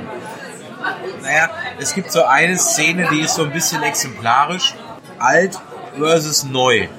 Und zwar als die auf dem, also als sie mit dem, diesem geklauten Schiff von diesem Jedi-Jäger dann äh, sich in Kylo Rens Sternzerstörer einschleusen. Und wo das bei A New Hope noch eine fast zehnminütige Sequenz ist, wie der Falken im Todesstern ankommt, wie sie sich dann verstecken, dann wird er gescannt, dann kommen die, die diese Scan-Trooper rein, die werden dann über den Haufen geschossen, was man gar nicht sieht, dann verkleiden sie sich, gehen raus, ziehen die Nummer mit dem TK-73, kann sie nicht hören, durch, bis sie dann oben in den Überwachungsraum einkommen und sich dann erstmal einschließen. So, das ist eine ganze Sequenz, die eine kleine Geschichte erzählt. Hier ist es so, wir landen und wir rennen einfach raus und knallen alles über den Haufen. Das dauert 30 Sekunden und in dem Fall ist es ja eigentlich schon eine, eine Parodie auf sich selbst. Diese ganze Sternzer-Infiltrationsszene ist eine einzige Parodie auf sich selbst. Da konnte ich den Film überhaupt nicht mehr ernst nehmen. Das wird, können wir über Mandalorian gleich nochmal drüber reden, über die eine Szene mit den Pike Scouts. Ja? Weil das, da wird also so, sag ich mal, mit, mit, mit, dem, mit dem Trope gespielt, dass Stormtrooper nichts treffen. Das ist halt auch echt, also in der Masse, und dann sind wir wieder bei dem in der Masse albern ist. Weil die laufen durch den Flur und da kommen zig Stormtrooper auf sie zu und die treffen halt gar nicht. Okay, am Ende gerade genau an dem Punkt, wo du denkst, okay, jetzt wird's albern, wird Poe dann doch kurz getroffen. Oh, mir fällt eine Ja. ganz, ganz, ganz böse Parallele zu Stormtroopern ein, zu ähm, der Doku, die ich vor ein paar Tagen gesehen habe. Den, den vergangenen, den Iran-Irak-Krieg aus den 80ern mit den Schlüsselkindern. Ja. Zu Hintergrund, der Irak ist irgendwann, Saddam Hussein ist in den Iran eingefallen, weil die dachten, ja, wir sind völlig überlegen und holen uns jetzt mal ein bisschen Territorium zurück. Äh, der Iran war überfordert, weil sie einfach keine, äh, keine gute Ausrüstung hatten. Was machen die? Aber wir haben keine Ausrüstung, aber wir haben Menschen. Also haben die sich ganz viele äh, Kinder und Jugendliche geschnappt, ab 10, zu- 10 12 Jahren, haben den Schlüssel umgehangen und haben die als sogenannte Menschenwellen vorausgeschickt, ähm, die dann quasi wirklich menschliches Kanonenfutter waren und haben dadurch den Irak zurückgedrängt und selbst noch weiter im Irak äh, gekämpft. Und wenn wir jetzt über Massen reden von Kanonenfutter, was verbraucht äh, äh, wurde, dann wenn Ja, man das jetzt mal da genau das Kanonenfutter auf. ja, ich meine, es ist, es, es ist es, mir ist es gerade nur als Vergleich eingefallen, auch wenn es super, super hart äh, Ja. ist und kein bisschen, absolut kein bisschen äh, lu- äh, lustig. Aber die Massen, die wir an Stormtroopern äh, da haben, die in ihrer Ineffizienz nicht zu übertreffen sind, äh, ist irgendwie schon ein absolutes, äh, äh, eine Lachnummer für sich. Ja, ich- vor allem, weil wir ja jetzt äh, zwei Figuren oder halt äh, sogar noch ein paar mehr Figuren haben, wo man weiß, okay, die waren vorher Stormtrooper. Jetzt wissen wir auch, okay, das sind wirklich richtige Menschen. Ich meine, man weiß vorher, dass es Menschen sind, aber man hatte nie ein Gesicht zu einem Stormtrooper. Und das hat sich ja mit dieser Trilogie geändert. Und deswegen finde ich das halt so krass, wenn die ganzen Stormtrooper da, ne? Ja, Also, das ist dann schon ein bisschen hart. ja und äh, diese, diese gesichtslosen Massen, die wir jetzt auch wieder in der ähm, Final Order haben, Ja. auch ein ganz toller Name, die Final, äh, Final Order, äh, hat man irgendeinen von den Minions da mal gesehen?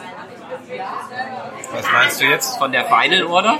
Wir haben doch nur First Order Trooper gesehen, oder haben wir auch Final Ja, das waren ja die Roten, diese Sith Trooper und dann hast du die Offiziere gehabt, die haben ja auch wieder ein paar andere Uniformen gehabt auf den Brücken der Sternzerstörer. Ja. Die haben ja auch wieder ein paar andere Uniformen gehabt. Übrigens fällt mir da gerade auf, ein Sternzerstörer hat es ja doch rausgeschafft, nämlich der, der diesen einen Planeten dann zerstört. Ja. Also, Mit, genau.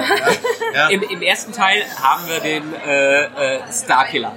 Im Ja. zweiten Teil haben wir ja den, den, den riesigen da dieses Behemoth-Ding da. Ja, und im dritten Teil brauchen wir noch was viel mehr rummacht als alles zusammen. Und zwar ganz viele Zer- Sternzerstörer mit ganz vielen Ja, äh, genau. Starkiller-Waffen drauf. Also von daher, ja. Die alle, die überhaupt nichts ausmachen, die überhaupt nichts für diesen Kampf ausmachen am Ende. Nein. Man man könnte sich, wie gesagt, und durch diese Masse fange ich dann auch, wie geht's mir wie an, ja, an Fragen zu stellen. Hm, lieber Palpatine, willst du nicht mal dein Schiffsdesign grundlegend überdenken? Es scheint ja nicht so effizient zu sein. Ja? Ah, wir machen noch eine größere Kanone unten dran. Ach so, die, wenn man sie zerstört, fliegt aber der ganze, das ganze Schiff in die Luft. Ach so, sie sind in der Atmosphäre, deswegen können sie die Schilde noch nicht an. Oh. Werden eigentlich die Sternzerstörer auf diesem äh, Sith-Planeten hergestellt? Wo gibt es die Fabrik dafür? Wer baut diese Schiffe? Ja, Wer entwirft ja- diese Ja, Schiffe? die, die, werden, die werden durch die, durch die Macht inkarniert. Genau. Genauso, Ah. genauso wie die, diese ganze, diese ganze ähm, am Ende diese Arena voller Sith Oh, Ich dachte, Geister. das wären alles Klone von Palpatine. Ich dachte, für mich waren das Geister. Für mich war das heraufbeschworenes Publikum. Ja, er braucht halt ein bisschen Publikum. Ja. Er braucht Die machen alle, oh. sin sinnlose rote Wachen, die nichts die nichts können. Ja, ja, da, ich meine, da wäre es ja auch nochmal sinnvoll. Das wäre doch ein cooler Reveal gewesen, wenn man gesehen hätte, alle sind Palpatine. Die hat irgendwie sich millionenfach geklont und ist dann Ja, da das, das hätte ich auch nicht ernst nehmen können. Aber das wäre doch, äh, das wäre doch wenigstens mal ein Reveal gewesen, der einen so ein bisschen geschockt hätte. Auch nee, gedacht hat, da, da hätte ich halt gesessen und gesagt, okay, wie albern ist das jetzt? und Ich dann fand- wäre das halt- auch erklär, erklärt worden, wie er jetzt wieder da sein kann. Ja, gut, aber ich fand's halt, also was ich cool fand, wo ähm, Kylo Ren halt diesen Planeten betreten hat und da, da lang gegangen ist und man halt diese, ja, diese riesengroßen Reagenzgläser sozusagen gesehen hat, wo halt diese Snoke-Klone noch mit drin waren. Das fand ich irgendwie cool. Aber dann dieses Publikum, das fand ich halt zu übertrieben. Und dann gab's ja noch diese, ähm, ja, das Pendant zu den äh, Death Eatern oder zu den neuen Reitern aus Herr der Ringe. Diese schwarzen, ja, was genau waren das Knights of eigentlich? Ren waren das. Also die Knights of Ren, ja, so heißen die. Die halt auch überhaupt nichts zu tun hatten, außer am Ende gekillt zu werden. Ja, wir Ja. wurden auch Force Awakens, wurden die groß aufgebaut, im Marketing hatte man überall die Knights of Ren und bla bla bla. In Ich Last Jedi sind sind die nicht cool, ne? vorgekommen und jetzt wurde einem angeteasert, ja, Rise of Skywalker, kommen endlich die Knights of Ren vor. Also die sehen mega cool aus und ich finde, man hätte die halt auch als Bedrohung irgendwie cool aufbauen können. Das fand ich ein bisschen schade, weil von den Kostümen und so, ich fand die mega äh, so Äh. beeindruckend irgendwie. Ja, hier, hier wird's leider, das ist so ein bisschen das Problem dieser Trilogie oder dieser Generation von Star Wars. Die Filme erzählen so ein bisschen Basisstory, aber sehr viel wird, wird wie in Comics neben äh, Schau, Schauplätzen abgehandelt. In Büchern, in Comics, in Serien. Die Knights of Ren haben, glaube ich, ihre eigene Buchreihe oder irgendeinen eigenen Roman Ich glaube Comics oder sowas, ja. ja, und äh, schön. Dann, dann Gut, dann hätte man sie entweder halt ganz weglassen können oder man hätte sie halt mehr integrieren können. Aber das gilt halt für den ganzen Film, ne? Für alle irgendwelche Nebencharaktere, die irgendwo herkommen. Genau, dann hätten, dann hätten sie nicht so aufgebaut werden müssen. Ja. In, vor allem im Mar Marketing, was einem komische Sachen verspricht und dann natürlich nie hält. Ja. Hattet ihr irgendwann mal Angst um C3PO? Auch der Tod in Anführungszeichen war halt völlig harmlos, weil es von Anfang an klar war, natürlich gibt es ein Backup. Ja? Nur für Elfried, da gab es halt kein Backup in Solo. Und dass der dann so sagt, so, oh, I take a last look at my friends.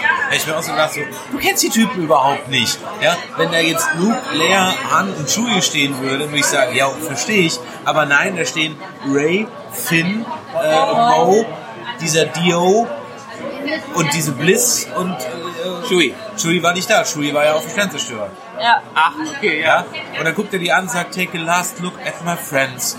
Nein, das sind nicht deine Freunde, du kennst sie überhaupt nicht. Ja, ich meine, die kennen sich schon, aber für uns ist, ist in der Wahrnehmung halt ja. noch nicht so viel Zeit vergangen. In Ne? der, in der Originaltrilogie sind die, äh, ist das Dreiergespann sehr oft miteinander zusammen gewesen. In irgendwelchen Szenen und konnten Ja. zusammen wachsen. Konnten auch als Freunde wachsen. Und deshalb hat man diese Gruppendynamik verstanden. Äh, hier sind sie im ersten Teil irgendwann zusammengekommen, im zweiten Teil auseinandergerissen worden und waren dann erst im dritten Teil wieder zusammen und wurden dann so dargestellt, als wären sie schon seit Jahren die dicksten Freunde gewesen. Ja, und bei C3PO, also ähm, wie gesagt, wie Chris schon sagte, das mit der Spannung, das war halt vollkommen weg, weil wir ja eh alle wussten, R2 wird's richten am Ende des Tages. Und generell finde ich in der Trilogie ist es bei C3PO ja sowieso irgendwie seltsam am Anfang mit diesem roten Arm, was mich immer noch beschäftigt. Warum haben die das überhaupt gemacht? Wurde auch in einem Comic erklärt. Ja, aber was soll das, ne? Ich lese die Comics nicht, sorry. Und viele andere Genau. werden die auch nicht lesen. Die Leute, die das lesen, die können damit was anfangen. Herzlichen Glückwunsch. Finde ich auch gut, wenn, wenn man sowas für die Comicleser auch macht. Aber wenn das bei mir so ein What the fuck-Moment hinterlässt, ist das halt so ein bisschen schade. Nun gut, aber was muss man sagen, die äh, visuell war ziemlich top. Ich habe mich unterhalten gefühlt in dem Film, aber als man rauskam, war es das Problem. Und letztendlich muss ich für mich sagen, wenn ihr jetzt keine anderen Sachen mehr da habt, ich würde dem Film von mir eher eine 6 von 10 geben, wegen dem faden Beigeschmack, die, der am Ende überbleibt. Ich würde ganz gerne am Ende noch äh, äh, über die Kussszene noch eben noch schnell sprechen. Ja? Äh, Okay. Zwischen Ray Meine und Lieblingsszene. Die, die Lieblingsszene. Ähm, der Sascha von Sie Also ernst reden- gemeint. Der Sascha von Sie reden hat äh, mir eine Nachricht geschickt, die ich sehr, habe ich sehr laut gelacht, weil eigentlich vermisst er noch eine Post-Credit-Scene ähm, von dem ganzen Film, in dem äh, Ray dann Kylo wiederbelebt, bis sie tot ist, dann Kylo wieder Ray wiederbelebt und einer von beiden sagt, I could do this all day. Ja? Und ja, eure Meinung zu diesem Kuss? Also es gab, als ich ihn auf Deutsch geguckt habe, haben, haben Leute gelacht. Also es haben Menschen im Kino gelacht. Ja, was ich ein bisschen schade finde. Ich meine, ähm, Und das ist nicht das Einzige Mal. Ich habe das schon von zwei, drei anderen Kommentaren gelesen, dass an der Ja. Stelle im Kino durchaus gelacht wurde. ich, ich kann mir auch vorst- vorstellen, warum. Ich glaube, viele finden es einfach lächerlich ähm, und dämlich und ähm, überhaupt unpassend. Aber, und jetzt kommt mein Aber, mir gefiel die Szene einfach so gut, weil sie einfach so schön umgesetzt war. Ähm, also wir, wir versetzen uns nochmal zurück zu der Szene. Der Kampf ist vorbei. Ben ist wieder da sozusagen, ja, was auch von Ray wahrgenommen wird. Sie nimmt ihn das erste Mal richtig als Ben wahr, weil er das jetzt wirklich vollkommen ist. Durch diese ganze Macht, die er jetzt irgendwie noch von Lea bekommen hat, also diese mentale Unterstützung irgendwie ja, ist halt Ben wieder zu Ben geworden und sie sieht ihn halt das erste Mal, wie er wirklich ist. Und man sieht ihn lächeln. Das erste Mal in dieser Trilogie, als ist das ein echtes Lächeln und den beiden fällt irgendwie so ein Stein vom Herzen, dass es irgendwie geschafft ist. Also sie sind irgendwie über so einen Berg gelaufen und alles ist von ihnen abgefallen. Und das ist einfach pure Erleichterung und pure Freude, die sich halt in diesem Kuss widerspiegelt. Das hat nichts mit ähm, Erotik oder ähm, was Sexuellem zu tun. Klar, wir haben in den Kämpfen zwischen beiden ist auf jeden Fall so eine sexuelle Spannung zu spüren. Aber das ist in diesem Kuss gar nicht. Also für mich jedenfalls nicht. Das ist einfach diese Emotionalität, der Freude, die darüber kommt, die da ausgedrückt wird. Das ist so ein Spirit of a Moment Thing. Das ist einfach dieser Moment, der nur irgendwie dadurch so ja, ausgedrückt werden kann von beiden. Das ist diese Freude. Das sieht man in beiden Gesichtern einfach so krass und das fand ich einfach so gut gemacht. Da kann mir äh, einer sagen, was er will. Also mir hat die Szene einfach richtig gut gefallen. Ich verstehe, was du meinst, auch deine Argumentation, aber für mich hätte das nicht sein müssen, diese Besiegelung des Ganzen. Ich finde, da ist nichts besiegelt. Es ist ja noch alles offen. Es ist ja nicht, äh, was ist denn besiegelt? Ja, dadurch. das, was hätte sein können für die, jetzt ist es klar, wer jetzt, wer die, hätten die beide überlebt, wären die beide ein Paar geworden. Nee, so das, das so finde ich halt überhaupt nicht. Wie gesagt, es ist nichts Sexuelles und nichts Erotisches und es hat auch nichts mit Liebe in dem Sinn zu tun, sondern das ist mehr, okay, wenn sich zwei, zwei Leute küssen, dann sagt man, okay, Liebe, aber es ist Freundschaft. Es gibt auch Küsse in, in Freundschaften.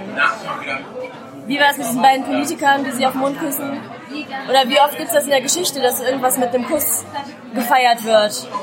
Also, ich finde das überhaupt nicht abwegig, das mit einem Kuss zu machen. Also ich habe das auch als Erleichterungskuss wahrgenommen, nicht als Liebeskuss. Nö. Okay. Und, und äh, äh, ich sehe da auch überhaupt nichts von wegen, ja, die beiden als Paar. Nö, gar nicht, weil ich finde, die sind einfach so gleichrangig und ich weiß nicht, wie ich das erklären soll. Das ist so ein Gefühl einfach. Das ist einfach so in dem Augenblick das einfach Richtige war für beide, sich so auszudrücken. Am Ende hat es mich nicht gestört, von daher ähm, alles gut. Ich hätte jetzt auch nicht gelacht bei der Szene. Für mich war sie ein bisschen überflüssig, aber äh, sie war mir jetzt auch nicht wichtig genug, dass ich jetzt äh, gesagt hätte, okay, ich muss jetzt lachen oder weinen. Ganz wichtig am Ende finde ich, dass du noch erwähnen musst, die zweite Stelle, an der ich geklatscht habe, nämlich als Chewie von einem völlig überflüssigen Charakter, nämlich dieser Maskanata, auch so komplett sinnlos war, ja, wenigstens seine Medaille kriegt. Das war nochmal so der, der Fanservice für alle, die sich jetzt gewundert haben, warum. Äh, am Ende von A New Hope kriegen alle eine Medaille, außer der Hund nicht. Und jetzt kriegt halt Chewie auch seine Verdienstmedaille. Da habe ich das zweite Mal geklatscht. Ja, Maskatana ist auch so ein Potenzial gewesen, was nie ausgenutzt wurde in dieser Trilogie. Das ist halt so ein Charakter, den ich auch irgendwie unwichtig finde. Ich hätte spannend gefunden, ich hätte spannend gefunden, wie sie an äh, Lukes äh, äh, Lichtschwert rangekommen ist und ähnliches. Aber das waren ja, Ja, alles Fragen, die wurden nicht beantwortet Ich hätte äh, in, in, in Teil angerissen. 8, in Teil 8 hätte ich mich super gefreut, wenn die irgendwie dieser Codeknacker gewesen wäre. Und die hat ja gesagt, nee, kann euch sagen, wo der ist. Ja, Lando hätte der Codeknacker sein sollen. Ja. Hätte viel mehr Ja, Sinn gemacht. Lando Maskatana, aber dann war es einer. Maskanata übrigens. Maskanata. Maskanata. Maskanata. Also, ja, Ja, viel Potenzial verschenkt. genau. Das ist eigentlich so ein bisschen mein Fazit über diese gesamten drei Filme. Viel Potenzial verschenkt. Am Ende des Tages hast du es nicht gebraucht. Ich glaube auch, dass es auch mehr Schaden angerichtet hat als Nutzen. Finanziell wird sich das schon gelohnt haben, die ganze Nummer für äh, Disney. Aber Mehr gesagt- Schaden als Nutzen. Schau dir, was wir in den letzten fünf Jahren an Star Wars Produkten bekommen haben. Ja, aber ganz ehrlich, die Dinge, die sich, also das ist jetzt die gefühlte Wahrheit. Ja. Das Merch, das ich kaufe, ist immer noch OT-Merch. Achso, Ich mehr habe- Schaden als Nutzen. Wir haben unseren Cast dafür gestartet. Ach so, ja gut. ja gut, das, das stimmt natürlich. Ja. Also von daher vielen Dank dafür. Äh, äh, aber nee, also den Merch, den ich kaufe, ist eigentlich immer noch OT-Merch. Ich habe keinen neuen Merch. gut, ich brauche Ja. kein Star Wars, um Merch zu kaufen und andersrum. Ja, Also, ja, schon klar, aber äh, das fällt mir gerade so Ich habe auf. einen großen BB-8. Der ist immer noch gut. Okay, dann BB-8, der ist auch, BB-8 ist vielleicht, ich glaube, dass die Zukunft von Star Wars ist, den Mandalorian zu sehen. Ja. Ja, den wir in unserem anderen Cast übrigens dann jetzt demnächst auch nochmal zu Ende bringen werden. Die letzten vier Folgen. Ja, also wie gesagt, für mich hat es diese Trilogie gebraucht. Nein, hat es nicht. Kann ich mich jetzt damit drauf einigen? Ja, von mir aus werde ich es noch öfters gucken. Ah, wahrscheinlich eher nicht. Hat es die Prequels besser gemacht? Nein, die bleiben auch schlecht. Ja. Also Aber, und das hatten wir im Vorgespräch auch gesagt, das muss man den Prequels lassen. Sie hatten eine Geschichte zu erzählen, einen roten Faden und einen Masterplan. Die Ausführung ist was ganz anderes. Aber sie hatten wenigstens eine Intention. Also ich glaube, ähm, dass es sehr viel Gutes gibt an der neuen Trilogie. Schon allein für ähm, kleine Star Wars-Fans, die ja immer wieder dazukommen, oder neue Star Wars-Fans, die dazukommen. Ähm, also die jüngere Generation, die sich vielleicht mit so Figuren wie Ray, Poe und Finn gut identifizieren können, weiß ich nicht genau. Ähm, da müsste man dann mal diese junge Generation irgendwie in ein paar Jahren befragen, äh, wie die das erlebt haben. Weil ich zum Beispiel bin ja auch ähm, mit neun Jahren ähm, in Episode 1 ins Kino gegangen und ich fand es als Kind super. Ja, ich hatte einen Pullover mit Jaja Binks drauf. Der wurde mir zwar geschenkt, aber ich habe ihn gern getragen. Und ja, ich war spätestens neun seit Jahre Return alt. of the Jedi Also- waren es ja auch mehr Kinder- und Merchandise-basierte Filme. Genau. Und ich denke mal, ja, die machen das natürlich aus äh, einem bestimmten Profit, den sie daraus schlagen. Also das ist natürlich klar. Ähm, ich für meinen Teil, ja, mir sind diese drei Filme irgendwie im Nachhinein nicht besonders wichtig, äh, um Star Wars gut zu finden. Ähm, ich weiß auch nicht, ich werde jetzt auch nicht äh, ständig gucken. Man wird sie immer wieder mal sehen. Ja, Also mein Fazit auch, wie gesagt, viel Potenzial verschenkt. Ich finde Force Awakens immer noch sehr gut. Er hat eine neue Generation äh, für Star Wars begeistert und in Star Wars eingeführt. Last Jedi hat, wie gesagt, die Erwartungen äh, untergraben, was ich auch einen tollen Twist fand. Nur hat es der dritte Teil dann nicht geschafft, diese Trilogie abzu äh, äh, gut abzuschließen. Und ich fand, wie gesagt, dieses Potenzial ist immer noch da und man kann es immer noch nutzen. Und es hat dazu geführt, dass wir eine ganze Reihe an neuen Star Wars Geschichten bekommen, die auch neue Generationen äh, begeistern können. Und Ja. wenn sowas dann am Ende rauskommt wie der Mandalorian, wo wir halt auch noch drüber sprechen, oder vielleicht sogar eine gute Obi-Wan Kenobi-Serie. Ja, Äh, selbst Rogue die sogar One war doch super. Ja, Ich würde, was mir, ich würde mir halt wünschen, also vielleicht auch das nochmal. Mein Problem mit Ryan Johnson ist nicht Ryan Johnson und nicht die Art, wie er den Film gemacht hat. Mein Problem mit Ryan Johnson ist, dass er sich an Dingen vergriffen hat, wo er eigentlich seine Finger hätte von lassen sollen. Wenn er seine eigene Geschichte erzählt im Star Wars Universum, kann er machen, was er will. Dann ist mir dann relativ bums. Soll er 25.000 Jahre nach vorne oder nach hinten gehen? Da kannst du machen, was du willst. Aber in dem Fall hat er schlicht und ergreifend sich an Dingen vergriffen, wo er einfach mal die, die Finger aber weglassen das ist nicht das Problem von Ryan Johnson. Nein, das ist das Problem der kompletten Trilogie. Genau. Äh. Ryan, Ryan Johnson wurde engagiert, um einen Film zu machen, wie er sich Star Wars vorstellen würde und was Star Wars heute sein könnte. Und das hat er gemacht. Das Problem ist dahinter, dass äh, Kathleen Kennedy und Co. keinen Masterplan hatten, den die verfolgt haben. Und man hat es, ich meine, Ryan Johnson hat einen sehr guten Film gemacht, den viele nicht gemocht haben, weil er einfach nicht die Erwartungen erfüllt hat. Und dann sieht man das andere, Rogue One und Solo wurde bei beiden die Regisseure ausgewechselt. Es wurden äh, exzessive Reshoots du, äh, durchgeführt, weil es nicht der Vision entsprochen hat, die Disney und Lucasfilm davon hatte. Und bei Ryan Johnson hat man es durchgehen lassen. Tja, man weiß halt nicht, was sie für eine Vision haben. Jetzt haben wir auf jeden Fall mit Filoni und Favreau und Mandalorian was, was mir sehr gut gefällt. Da reden wir in einem anderen Cast drüber. Ich glaube, zu Episode 9 haben wir jetzt alles gesagt. Ihr könnt euch dazu noch tausende von Reviews online anschauen.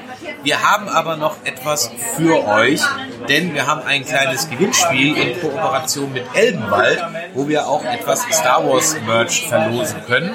Und alles, was ihr dafür tun müsst, ist uns eine E-Mail zu schreiben, um uns zu sagen, was ihr von uns vielleicht in 2020 mal gerne hören würdet. Was sollen wir mal besprechen? Welche Spiele sollen wir mal besprechen?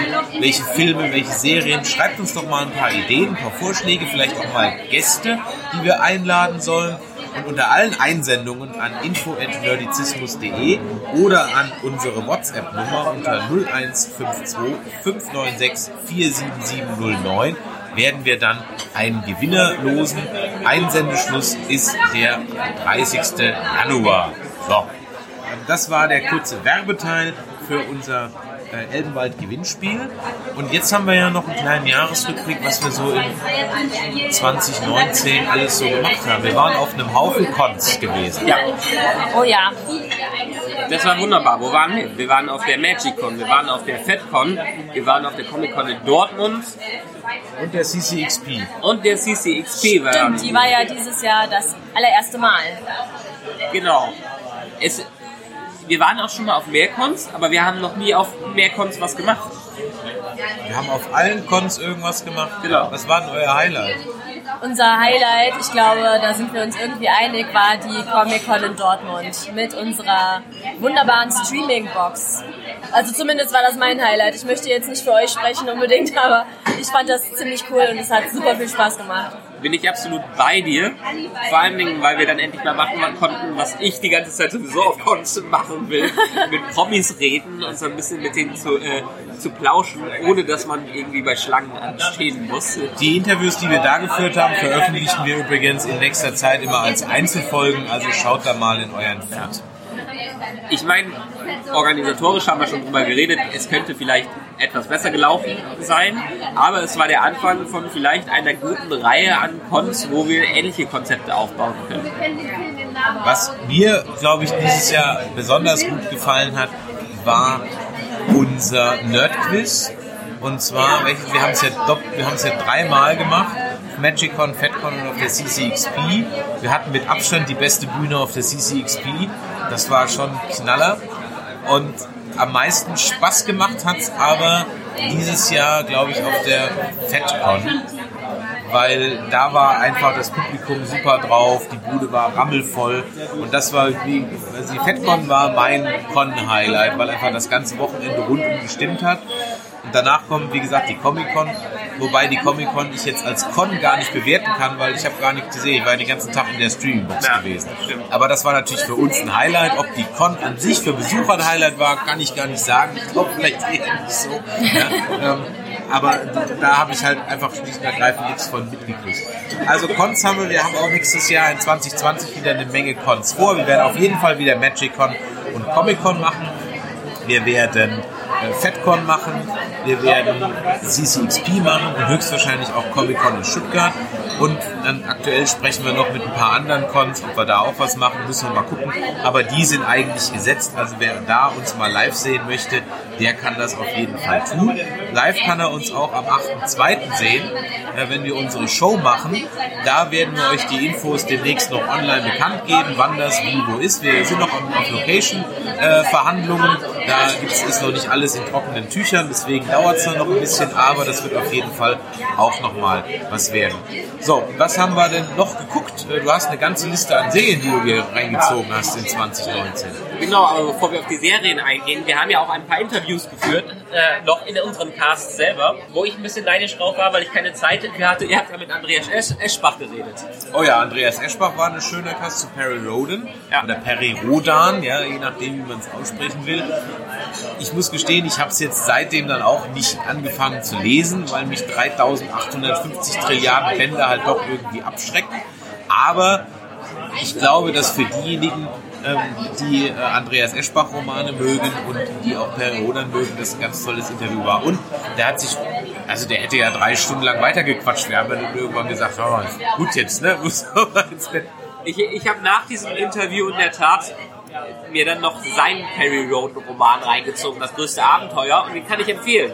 Also, weil es halt, wie gesagt, ein Prequel ist und für Leute eine gute Einführung in die Welt von Perry Roden ist. Ich habe jetzt danach noch nicht wieder irgendwas weiteres gelesen, aber war schon schön. Und ein Interview, was wir noch rausgebracht haben, das wir zwar in 2018 geführt haben, oder 2019 rauskam, war das mit Hans-Georg Patschak. Oh ja, den hattest du auf einer Con angequatscht Ja. und dann zum Interview klar gemacht. Und er hat uns ein bisschen was über die Synchronarbeit aktuell erzählt. Unter anderem auch für Star Wars, damals halt noch Episode 7 und 8. Genau, weil er ist der Synchronsprecher von Luke Skywalker immer noch. Und es war auch ein sehr spannendes Gespräch, auch wenn die Audioqualität nicht immer die beste war. Ja, aber er hat auf jeden Fall eine Menge zu sagen gehabt. Und das war also auf jeden wir brauchen 2020 mal wieder mehr Interviewgäste. Ja. Müssen wir machen. Aber jetzt haben wir erstmal einen ganzen äh, Latte von Interviews. Was Genau. hast du dir denn so reingezogen an Serien und Filmen? Also in Filmen gar nicht mal so viel. Äh, Das meiste, was ich geschaut habe, war wirklich im Rahmen unserer Pressepreviews, was dann ein bisschen wahrscheinlich dem auch geschuldet war, äh, dass ich mich dieses Jahr so ein bisschen natürlich auf äh, mein Kind konzentrieren musste. Aber was ich gesehen habe an Filmen und die ich auch weiterhin empfehlen kann, mein Highlight für 2019 war, muss ich am Ende sagen, Endgame. Avengers Endgame. Weil wir hatten paar Sachen, die sind dieses Jahr zu Ende gegangen und haben versucht, irgendwie was abzuschließen, was jahrelang gegangen ist. Aber Avengers Endgame war ein, einfach unglaublich erfolgreich in dem Sinne, dass es diese 20 Filme, diese 10 Jahre Marvel Cinematic Universe so großartig und so befriedigend und so toll beendet hat, dass ich immer noch begeistert von diesem Film bin und vor allem irgendwie die letzten 15, 20 Minuten immer wieder auch einfach so gerne äh, reinziehe als einzelnen Clip. Ja, da muss ich dir auf jeden Fall zustimmen. Äh, Endgame hat mir auch sehr gut gefallen. Vor allem, wenn ich das jetzt mal kurz mit Star Wars Episode 9 vergleiche, so als Abschluss. Ähm, ja, da punktet Endgame auf jeden Fall. Was war noch? Wir beide haben äh, Frozen 2 gesehen, der war sehr Oh schön. ja, der war wirklich sehr schön. Äh, Toy Story 4 kann ich immer wieder empfehlen.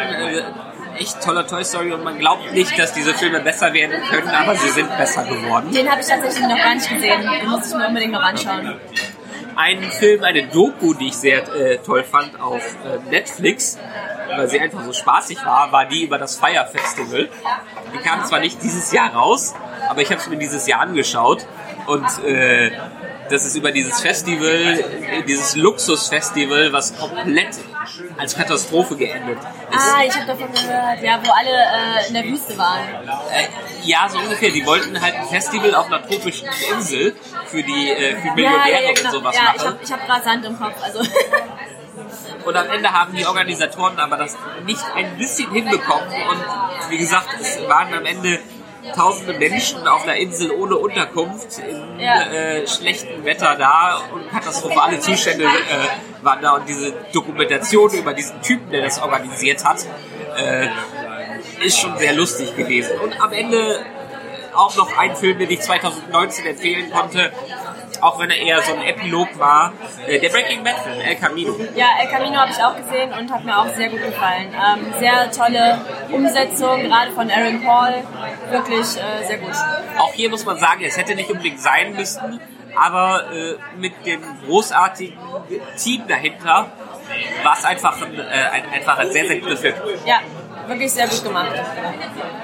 Gut geschrieben. Ansonsten bin ich gerade mal meine Netflix Watchlist durchgegangen, was ich so geguckt habe. Zu viel. Das kannst du mir auch gleich noch machen. Was war denn bei dir ein Film? gesagt? Also ich gehe einfach mal Planung. Ich habe mir, ähm, das stimmt, das habe ich, gucke ich immer so gerne nebenher, die Castlevania Animes auf Netflix. Die finde ich sehr gut. Auch wenn ich die Spiele nur mal so angespielt habe, fand ich die eigentlich ganz gut. Und dann ein zweiter Anime, die ich auch ganz gerne gucke, sind die Godzilla Animes. Okay. Da gibt es auch drei Teile von, die jeweils so eine Stunde, 70 Minuten sind. Die sind auch gar nicht mal so schlecht. Dann kam The Punisher raus, Staffel 2, beziehungsweise ja auch die letzte Staffel dann, die zwei Staffeln. War ein okayer Abschluss, war in Ordnung. Der Punisher hat halt einfach nicht viel zu erzählen. Von daher ah, ist das auch, glaube ich, ganz in Ordnung, dass es jetzt dann damit durch ist. Dann habe ich äh, noch geschaut, was müssen wir denn noch gucken? Ah ja, Sunderland Till I Die. Das ist eine Doku über den FC Sunderland. Das sollte äh, in der englischen Premier League, also über einen Fußballverein. Und eigentlich sollte das eine Doku sein über den Verein, der gerade so im Aufstreben ist. Und dann ist aber der Verein in der Saison abgestiegen, als die halt diese Doku gedreht haben. Und dann ist also eine ganz geile Doku über diesen Abstieg. Also das ist schon höchst interessant, auch für jemanden, der nicht unbedingt auf Fußball steht. Dann haben wir geschaut Love, Death and Robots. Ja, Das sind diese Kurzfilme, die alle anders sind, vom Computer animiert, über Zeichentrick bis hin zu, ja, ich sag mal so halb animierten Realfilmen, die wirklich sehr unterhaltsam und sehr gut waren. Auch das sind so ein paar Folgen. Teilweise aber auch sehr brutal. Ja, ja. Die waren wirklich teilweise sehr brutal. Dann äh, die fünfte Staffel von The Americans. Da war etwas, das keiner von euch beiden guckt. Ich erwähne es immer wieder. Leute, schaut The Americans, wenn ihr so richtig schönes 80er-Jahre-Feeling haben wollt, aber halt ohne wie Stranger Things oder jetzt bei, ähm, äh, bei American Horror Story 1984 ohne mit dem Holzhammer, sondern einfach eine Geschichte in den 80ern erzählt, die aussieht wie Agentin mit Herz, aber das Ganze eher so auf James Bond Niveau hat, dann seid ihr bei den Americans auf jeden Fall richtig. Dann haben wir die zweite Staffel Dark gehabt, eine deutsche Mystery-Serie, wo ich mich auch sehr auf den Abschluss freue. Ja, weil äh, wir haben jetzt, wie gesagt, die zweite Staffel geschaut und am Ende gibt es nochmal so einen richtigen Twist und der macht wirklich sehr neugierig auf die dritte Staffel. Dann hatten wir Jessica Jones, Staffel 3, die also in diesem Jahr raus, auch Jessica Jones ist zu Ende gegangen. Ja, da ist ein bisschen schade, weil da hätte man durchaus weitermachen können. Und wir haben natürlich Stranger Things Staffel 3 gehabt. Fand ich wieder besser als Staffel 2. Ja, also sagen wir es mal so, ich bin jetzt mal auf die vierte Staffel gespannt. Es muss jetzt mal dann doch ein bisschen, die müssen jetzt mal irgendwo hin. Ja. ja. Da ist so ein bisschen das Problem, es war halt jetzt so alles irgendwie nur so ein Aufguss, netter Aufguss, unterhaltsam, aber alles irgendwie nur so ein Aufguss von Staffel 1. Die sind, glaube ich, auf fünf Staffeln ausgelegt. Und jetzt Ja, muss man mal irgendwo hin. Jetzt Ja. muss mal irgendwas passieren. Jetzt muss man mehr als einfach nur, irgendjemand möchte sich äh, der Macht von dieser anderen Welt. Jetzt muss ich noch ein bisschen wissen, was ist denn diese andere Dimension. Was habe ich noch an Serien? Also auf Netflix definitiv Russian Doll. Ja, auf Deutsch heißt sie Matryoshka. Matruschka. Großartige Miniserie in ein paar Folgen durch, ist so ein bisschen. Ich will nichts verraten. Also wenn man den äh, Twist verrät, wenn man sagt, woraus es basiert, dann verrät man quasi die Serie. Einfach mal reinschauen, sehr gut. Eines der absoluten Highlights. Nicht auf Netflix, aber auf Amazon. Ich habe mir Fleabag diese, äh, dieses Jahr angesehen. Und es gibt wenige Comedy-Serien, die großartiger und bissiger und böser sind als Fleabag und man kann absolut empfehlen, da reinzuschauen. Und auch bei Prime unbedingt reinschauen in Good Omens. Good Omens. Good Omens war auch sehr gut. Ja, richtig, können wir auch empfehlen. Dann ist noch eine weitere Serie zum Abschluss gekommen. in Orange is the New Black. Genau, das äh, Staffelfinale von Orange is the New Black. War okay. Ähm, war okay. Ja, genau. Würde ich auch so sagen. Ich war auf jeden Fall. Ähm, Fandest du es nur okay? Ja, also ich war natürlich sehr gespannt, was jetzt am Ende so passieren wird. Ich kann mich jetzt gerade auch nicht mehr an alles erinnern, was noch passiert Genau, war. das ist aber nicht wirklich hängen Ich geblieben. war wirklich äh, darauf gespannt, wie es Piper gehen wird. Ähm, ja, aber ganz zum Schluss war es halt okay. Ja. Ähm, ansonsten auf Netflix das absolute Highlight dieses Jahr, die Dark Crystal Serie, Ja, Age of. Resistance. Wozu wir auch einen extra Cast haben, den ihr, wenn ihr ein bisschen zurückgeht, ungefähr im Oktober findet. Ja, aber wenn man eine Sache dieses Jahr geguckt haben muss als Serie, dann die Dark Crystal Serie. Ja, wirklich wunderschön. Ähm, was für alle, die hängen geblieben sind, kann ich auch unbedingt empfehlen, sich noch die letzte Staffel Mr. Robot anzuschauen. Äh, es gab selten bessere Seri Serienfinale und zufriedenstellendere Serienfinale als Mr. Robot. Und selbst am Ende haut er noch ein paar Twists raus, die nicht unglaubwürdig sind, sondern wirklich richtig gut geschrieben. Was habe ich denn noch geschaut? Ähm, wir haben noch Mindhunter kann ich noch empfehlen. Da ist die zweite Staffel auch auf Netflix rausgekommen. Das ist auch so eine True Crime Serie, keine Doku-Serie, aber beruht auf wahren äh, Begebenheiten. Die kann ich also wirklich nur empfehlen. Dann, äh, was auch das Comeback von Eddie Murphy ist, Dolomite is my name. Ist der gut? sensationell. Den müsst ihr einfach gucken. Ganz, ganz großen Scheiß. Mit, mit Eddie Murphy in der Hauptrolle, der einen schwarzen ähm, Black, Blaxploitation Darsteller aus den 70ern spielt, den es wirklich gab. Murphy irgendwie hieß der. Der war komplett unlustig und als Filmemacher komplett untalentiert ähm, oder komplett talentfrei, hat aber eine Menge Energie gehabt und hat halt einfach gesagt, ich mache Filme. Und diese Filme sind halt so unglaublich schlecht und deswegen zum Kult geworden und darüber hat er einen Film gemacht über diesen ähm, Dolomite. Richtig toll zu sehen und für Eddie Murphy auch durchaus echt ein kleines Comeback auf Netflix. Und Ja, ich glaube, dadurch er hat er jetzt auch Beverly Hills Cop 3 bekommen. und vier.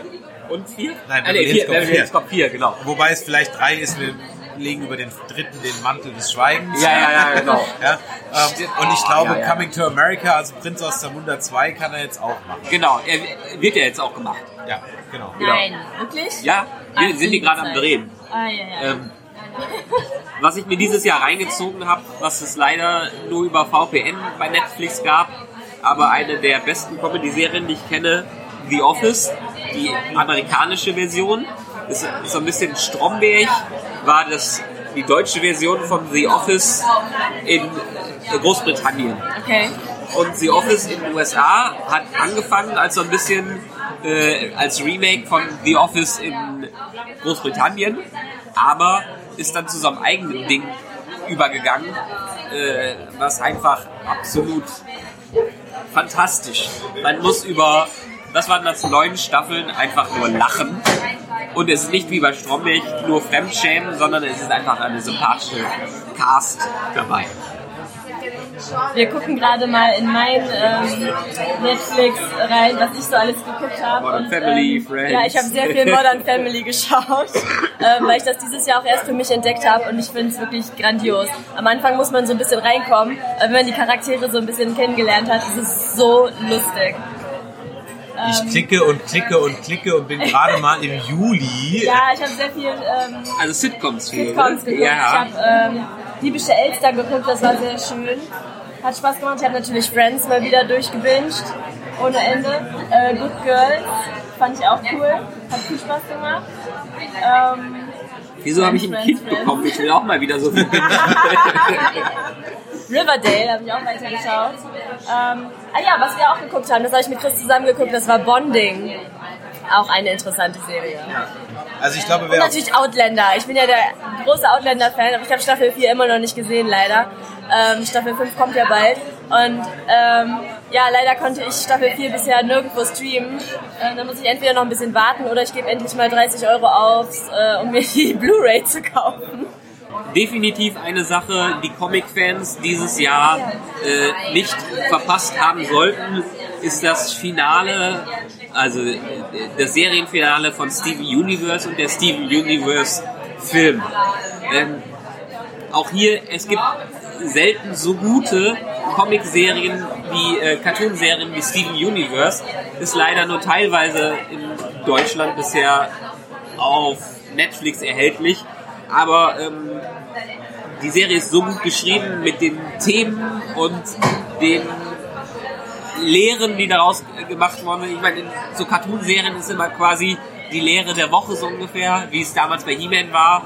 Aber Steven Universe macht es auf äh, sowohl äh, Ethik, Freundschaft, Zusammenhalt, äh, Liebe ist halt alles, was bei ihm immer rauskommt und äh, er am Ende kommt alles irgendwie wird durch Reden gelöst, was so ein bisschen wieder so ein bisschen TNG-Feeling äh, auslöst und man muss etwas in diese Serie reinkommen, weil sie doch stark an eine Kinderserie erinnert, aber sie hat so enormen Subtext, dass ich sie einfach nur empfehlen kann. Gerade dieser für äh, fürs TV produzierte Film stellt alles in Schatten, was so ein bisschen im äh, Kino an animierten Filmen gelaufen ist.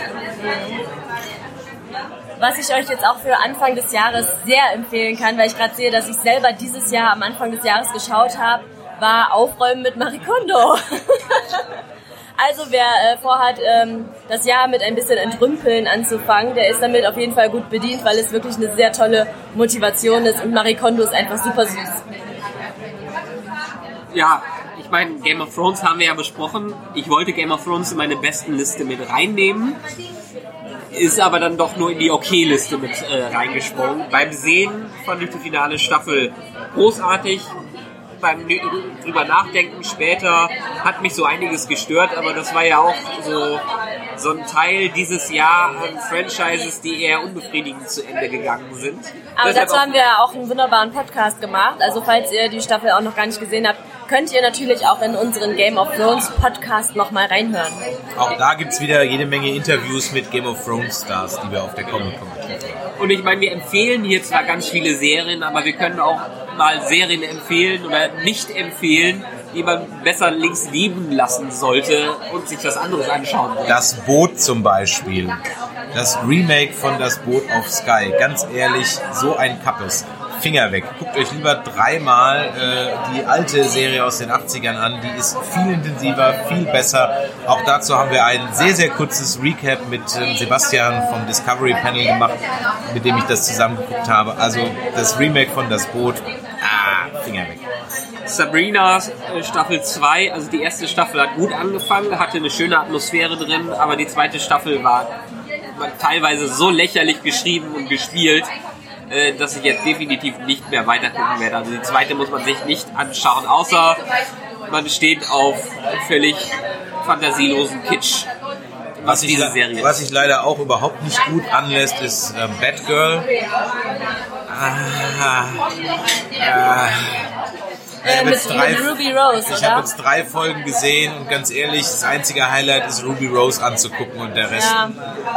Ja, Aber das ist das ganze Arrowverse mittlerweile geworden. Ich habe mir das Ich bin da nicht drin in dem Arrow, ich kenne jetzt wirklich nur das. Ja. Die haben ja dieses Jahr dieses große Crossover äh, Crisis on Infinite Earths, wo die wirklich alles mit reinnehmen. Da ist sogar äh, der alte Robin aus der 60er Jahre Serie mit drin und sowas. Die haben tausende Cameos von drin. Da ist ein offizielles Ende wird für Smallville mit reingebracht. Äh, Wer es nochmal wissen wollte, wie es mit Smallville weitergeht, kann es in diesem Crossover sehen.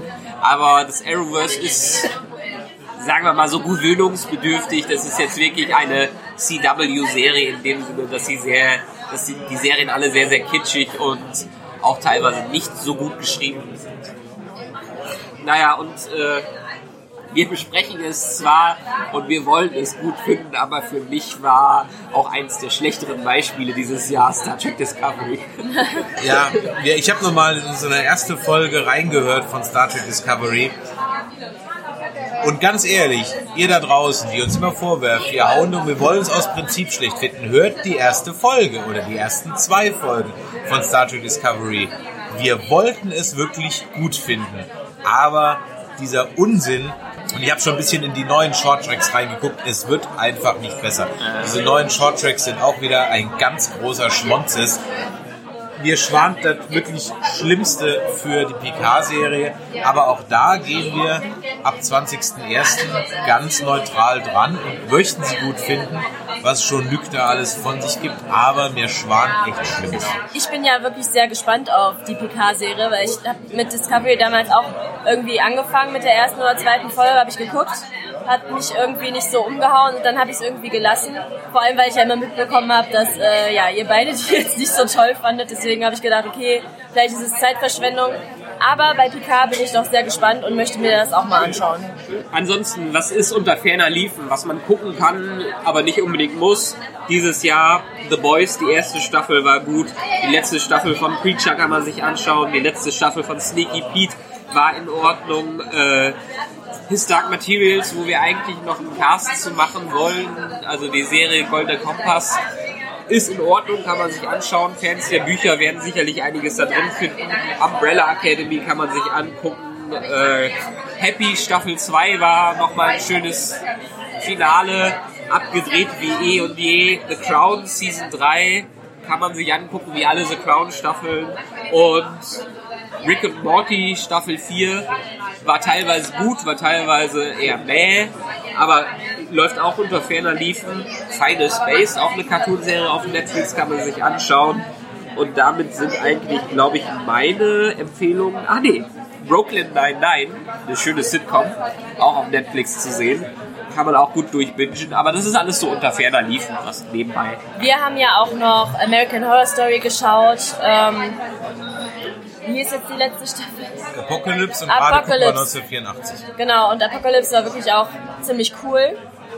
Ähm, jetzt bei 1984, da sind wir jetzt gerade bei der dritten oder vierten Folge. Ähm, das spielt halt in den 80ern, das macht auch recht viel Spaß. Am Anfang ist es sehr klischeebehaftet. Ich bin sehr gespannt, wie die Staffel noch weitergeht. Wenn ihr gutes Sci-Fi sehen wollt, dann schaut auf jeden Fall auf Amazon Prime die Expanse. Eigentlich ist es schade, dass wir zu viel Scheiß regelmäßig Cast machen und zu einer guten Serie wie die Expanse eigentlich Habe ich jetzt mit angefangen mit X-Files, also mit der ersten Staffel drin. Ja, es dauert ein bisschen, bis man so reinkommt. Und ich bin mir auch nicht ganz sicher, ob der Twist, den es dann so gegen Ende der dritten Staffel nimmt, ob der von Anfang an geplant war. Keine Ahnung. Ähm, Also die soll ja sehr gut werden. aber ja, also es ist halt mal sehr geerdetes Sci-Fi. Also die ganzen Konzepte, was Raumschiffe und, und so weiter angeht, ist extrem realistisch, in Anführungszeichen. Und äh, die Story macht Spaß, ist interessant. Aber es ist halt durchaus, es hat auch so eine, so eine metaphysische Ebene, so ein bisschen. Also die Expanse kann man auf jeden Fall gucken. Aber es ist halt auch jetzt nichts, was jetzt, glaube ich, nachhalt, also die Serie wird unter ferner Liefen laufen und sie wird ihre Fans haben. Ich sag mal so ähnlich, die wird glaube ich so ein Dasein fristen wie Babylon 5 in der, in der Zukunft. Ja, es wird so eine Hardcore-Gemeinde, wie Firefly. Es wird so eine Hardcore-Gemeinde geben und es wird dann vier, fünf, sechs Staffeln oder die vierte ist ja jetzt gerade ausgekommen, gibt es fünf, sechs Staffeln vielleicht irgendwie von. Aber so den, das, der wird, das wird kein riesen Franchise werden. Dafür ist es, glaube ich, zu Komplex. ja und zu unspektakulär. Okay. Also ich habe zum Beispiel immer noch mein Problem mit einem Raumschiffdesign, was zwar sehr realistisch ist, was es mir aber unglaublich schwer macht, Fraktionen auseinanderzuhalten. Ja, also es hat schon seinen Grund, warum im filmischen oder in der filmischen Erzählung viele Dinge einfach unrealistisch dargestellt werden, weil es einfach dem Zuschauer einfach macht, sich zu orientieren. Bei Star Wars weißt du ganz genau, ob dieses Raumschiffdesign Sinn macht oder nicht, völlig wurscht, du weißt, wer ist wer. Und hier muss man ganz ehrlich sagen, dadurch, dass es ein sehr realistisches Raumschiffdesign ist, sind das halt keine linienstromförmigen Schiffe, sondern es sind einfach fliegende Kästen, die halt irgendwie alle gleich aussehen und natürlich auch nicht irgendwie fancy angemalt sind oder sonst irgendwas. Und man eigentlich, also ich habe wirklich Probleme damit, Fraktionen und Kämpfen auseinanderzuhalten. Ja, aber das sind so kleine Dinge. Ansonsten die Expans kann man auf jeden Fall gucken. Und wer es noch nicht geguckt hat, der hat jetzt die Gelegenheit und kann eben vier, fünf, äh, vier Staffeln am Stück gucken. Das ist doch auch mal was Schönes. Genau. Oder ans Hören, denn ihr bekommt mit, dass wir so viel gucken, wie man eigentlich nicht gucken könnte. Und ich beschwere mich immer darüber, dass ich keine Zeit habe. Ich wollte gerade sagen, also wenn ich so die Liste höre. ja, so. Also, Ja, glaub ich auch. mein, mein Vorteil ist, dass ich in äh, Mittagspausen unsozial bin und in Mittagspausen viel gucke. An der Stelle glaube ich, ja, war es ein gutes 2019. Für 2020 haben wir ganz, ganz viele Dinge noch vor. Das leitet mich nochmal über zu unserem Gewinnspiel. Also, wir haben in Kooperation mit Elbenwald ein schönes Merch-Paket für euch. Und was alles, was ihr tun müsst, ist uns eine E-Mail schreiben an info.nerdizismus.de oder eine WhatsApp an 0152 596 47709. Und da schreibt ihr rein, was ihr von uns mal in 2020 hören oder sehen wollt, welche Gäste, welche Serien, welche Filme, welche Games, welche Bücher und dann werden wir unter allen Einsendern auf jeden Fall dieses Merch-Paket verlosen und mal gucken, vielleicht sind da auch ein paar gute Ideen dabei und die werden wir dann auch umsetzen. Was erwartet ihr euch denn oder auf welche Filme und Serien freut ihr euch denn 2020? Auf den neuen Bond. Ähm, ich bin jetzt gerade überfragt. Was läuft denn alles nächstes Jahr? Also, ich freue mich auf jeden Fall auf die zweite Staffel Mandalorian. oh ja, da, da schließe ich mich Kommt die denn an. nächstes Jahr schon? Die kommt im Herbst. Okay. Und ich freue mich ganz, ganz groß auf die nächste Staffel Better Call Saul, die nächstes Jahr auch endlich Oh, rauskommt. endlich geht's aber weiter. Ja. Outlander 5, wenn ich dann Outlander 4 gesehen habe. So. Die finale Staffel von Homeland wird auch rauskommen. Da bin ich ja völlig raus, gucke ich gar nicht mehr. Okay. Äh, Picard natürlich mit einem etwas optimistisch-pessimistischen Blick da drauf. Irgendwie so in der Art und Weise. Ja, der Bond, da freue ich mich auch drauf. Und ich weiß nicht, irgendwie Marvel hat nächstes Jahr nicht wirklich was im Petto. Black Widow kommt als nächstes. Ja, weiß ich noch nicht, was ich davon erwarten soll. Wonder Woman 2 kommt, Ja. Könnte noch interessant werden. Ghostbusters. Gut, Ghostbusters, das sind oh ja. alles Filme, die wir uns auf jeden Fall anschauen werden. Ja. Also wir sehen auch wieder alles Fortsetzungen und Remakes. Ja. Ja, ich bin mal gespannt, was sich vielleicht noch finden lässt, was mal irgendwie neu ist. Keine Fortsetzung, kein Remake, kein Prequel, kein Sequel. Bitte mal irgendwas Neues. Das wäre cool. Dann hat's ja keinen Erfolg. Dann will's ja keiner sehen. Gut, in diesem Sinne, wir haben ausgetrunken, aufgegessen. Vielen Dank, dass ihr heute uns zugehört habt. Wenn euch das heute gefallen hat, dann lasst doch mal ein Review, einen Kommentar bei iTunes da. Da freuen wir uns immer. Oder schreibt uns eure Meinungen, eure Kommentare in die entsprechenden Threads auf nerdizismus.de oder bei Facebook oder Instagram oder Twitter, wo das hier alles verlinkt wird. Oder eine E-Mail an info.nerdizismus.de, habe ich glaube ich schon gesagt. Die Telefonnummer sage ich auch nochmal für eine WhatsApp, das ist die 0152 596 47709. Und wir würden uns freuen, natürlich den einen oder anderen am 8.2. dann auch bei unserer Live-Show zu, sehen. Und die Infos werden jetzt auch in Kürze bekannt gegeben. Wir sind, wie gesagt, gerade in den letzten Zügen, die Location klar zu machen. Dann geben wir das bekannt. Das Programm steht inzwischen auch schon in den groben Zügen. Das wird also auf jeden Fall eine runde Sache. Ja, und in diesem Sinne bleibt mir nichts anderes zu sagen. Michael, Anja, vielen Dank.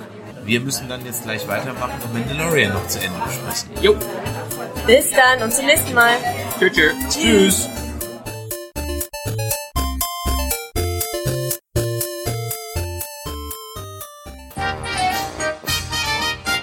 Eine Produktion des Podcast Imperiums.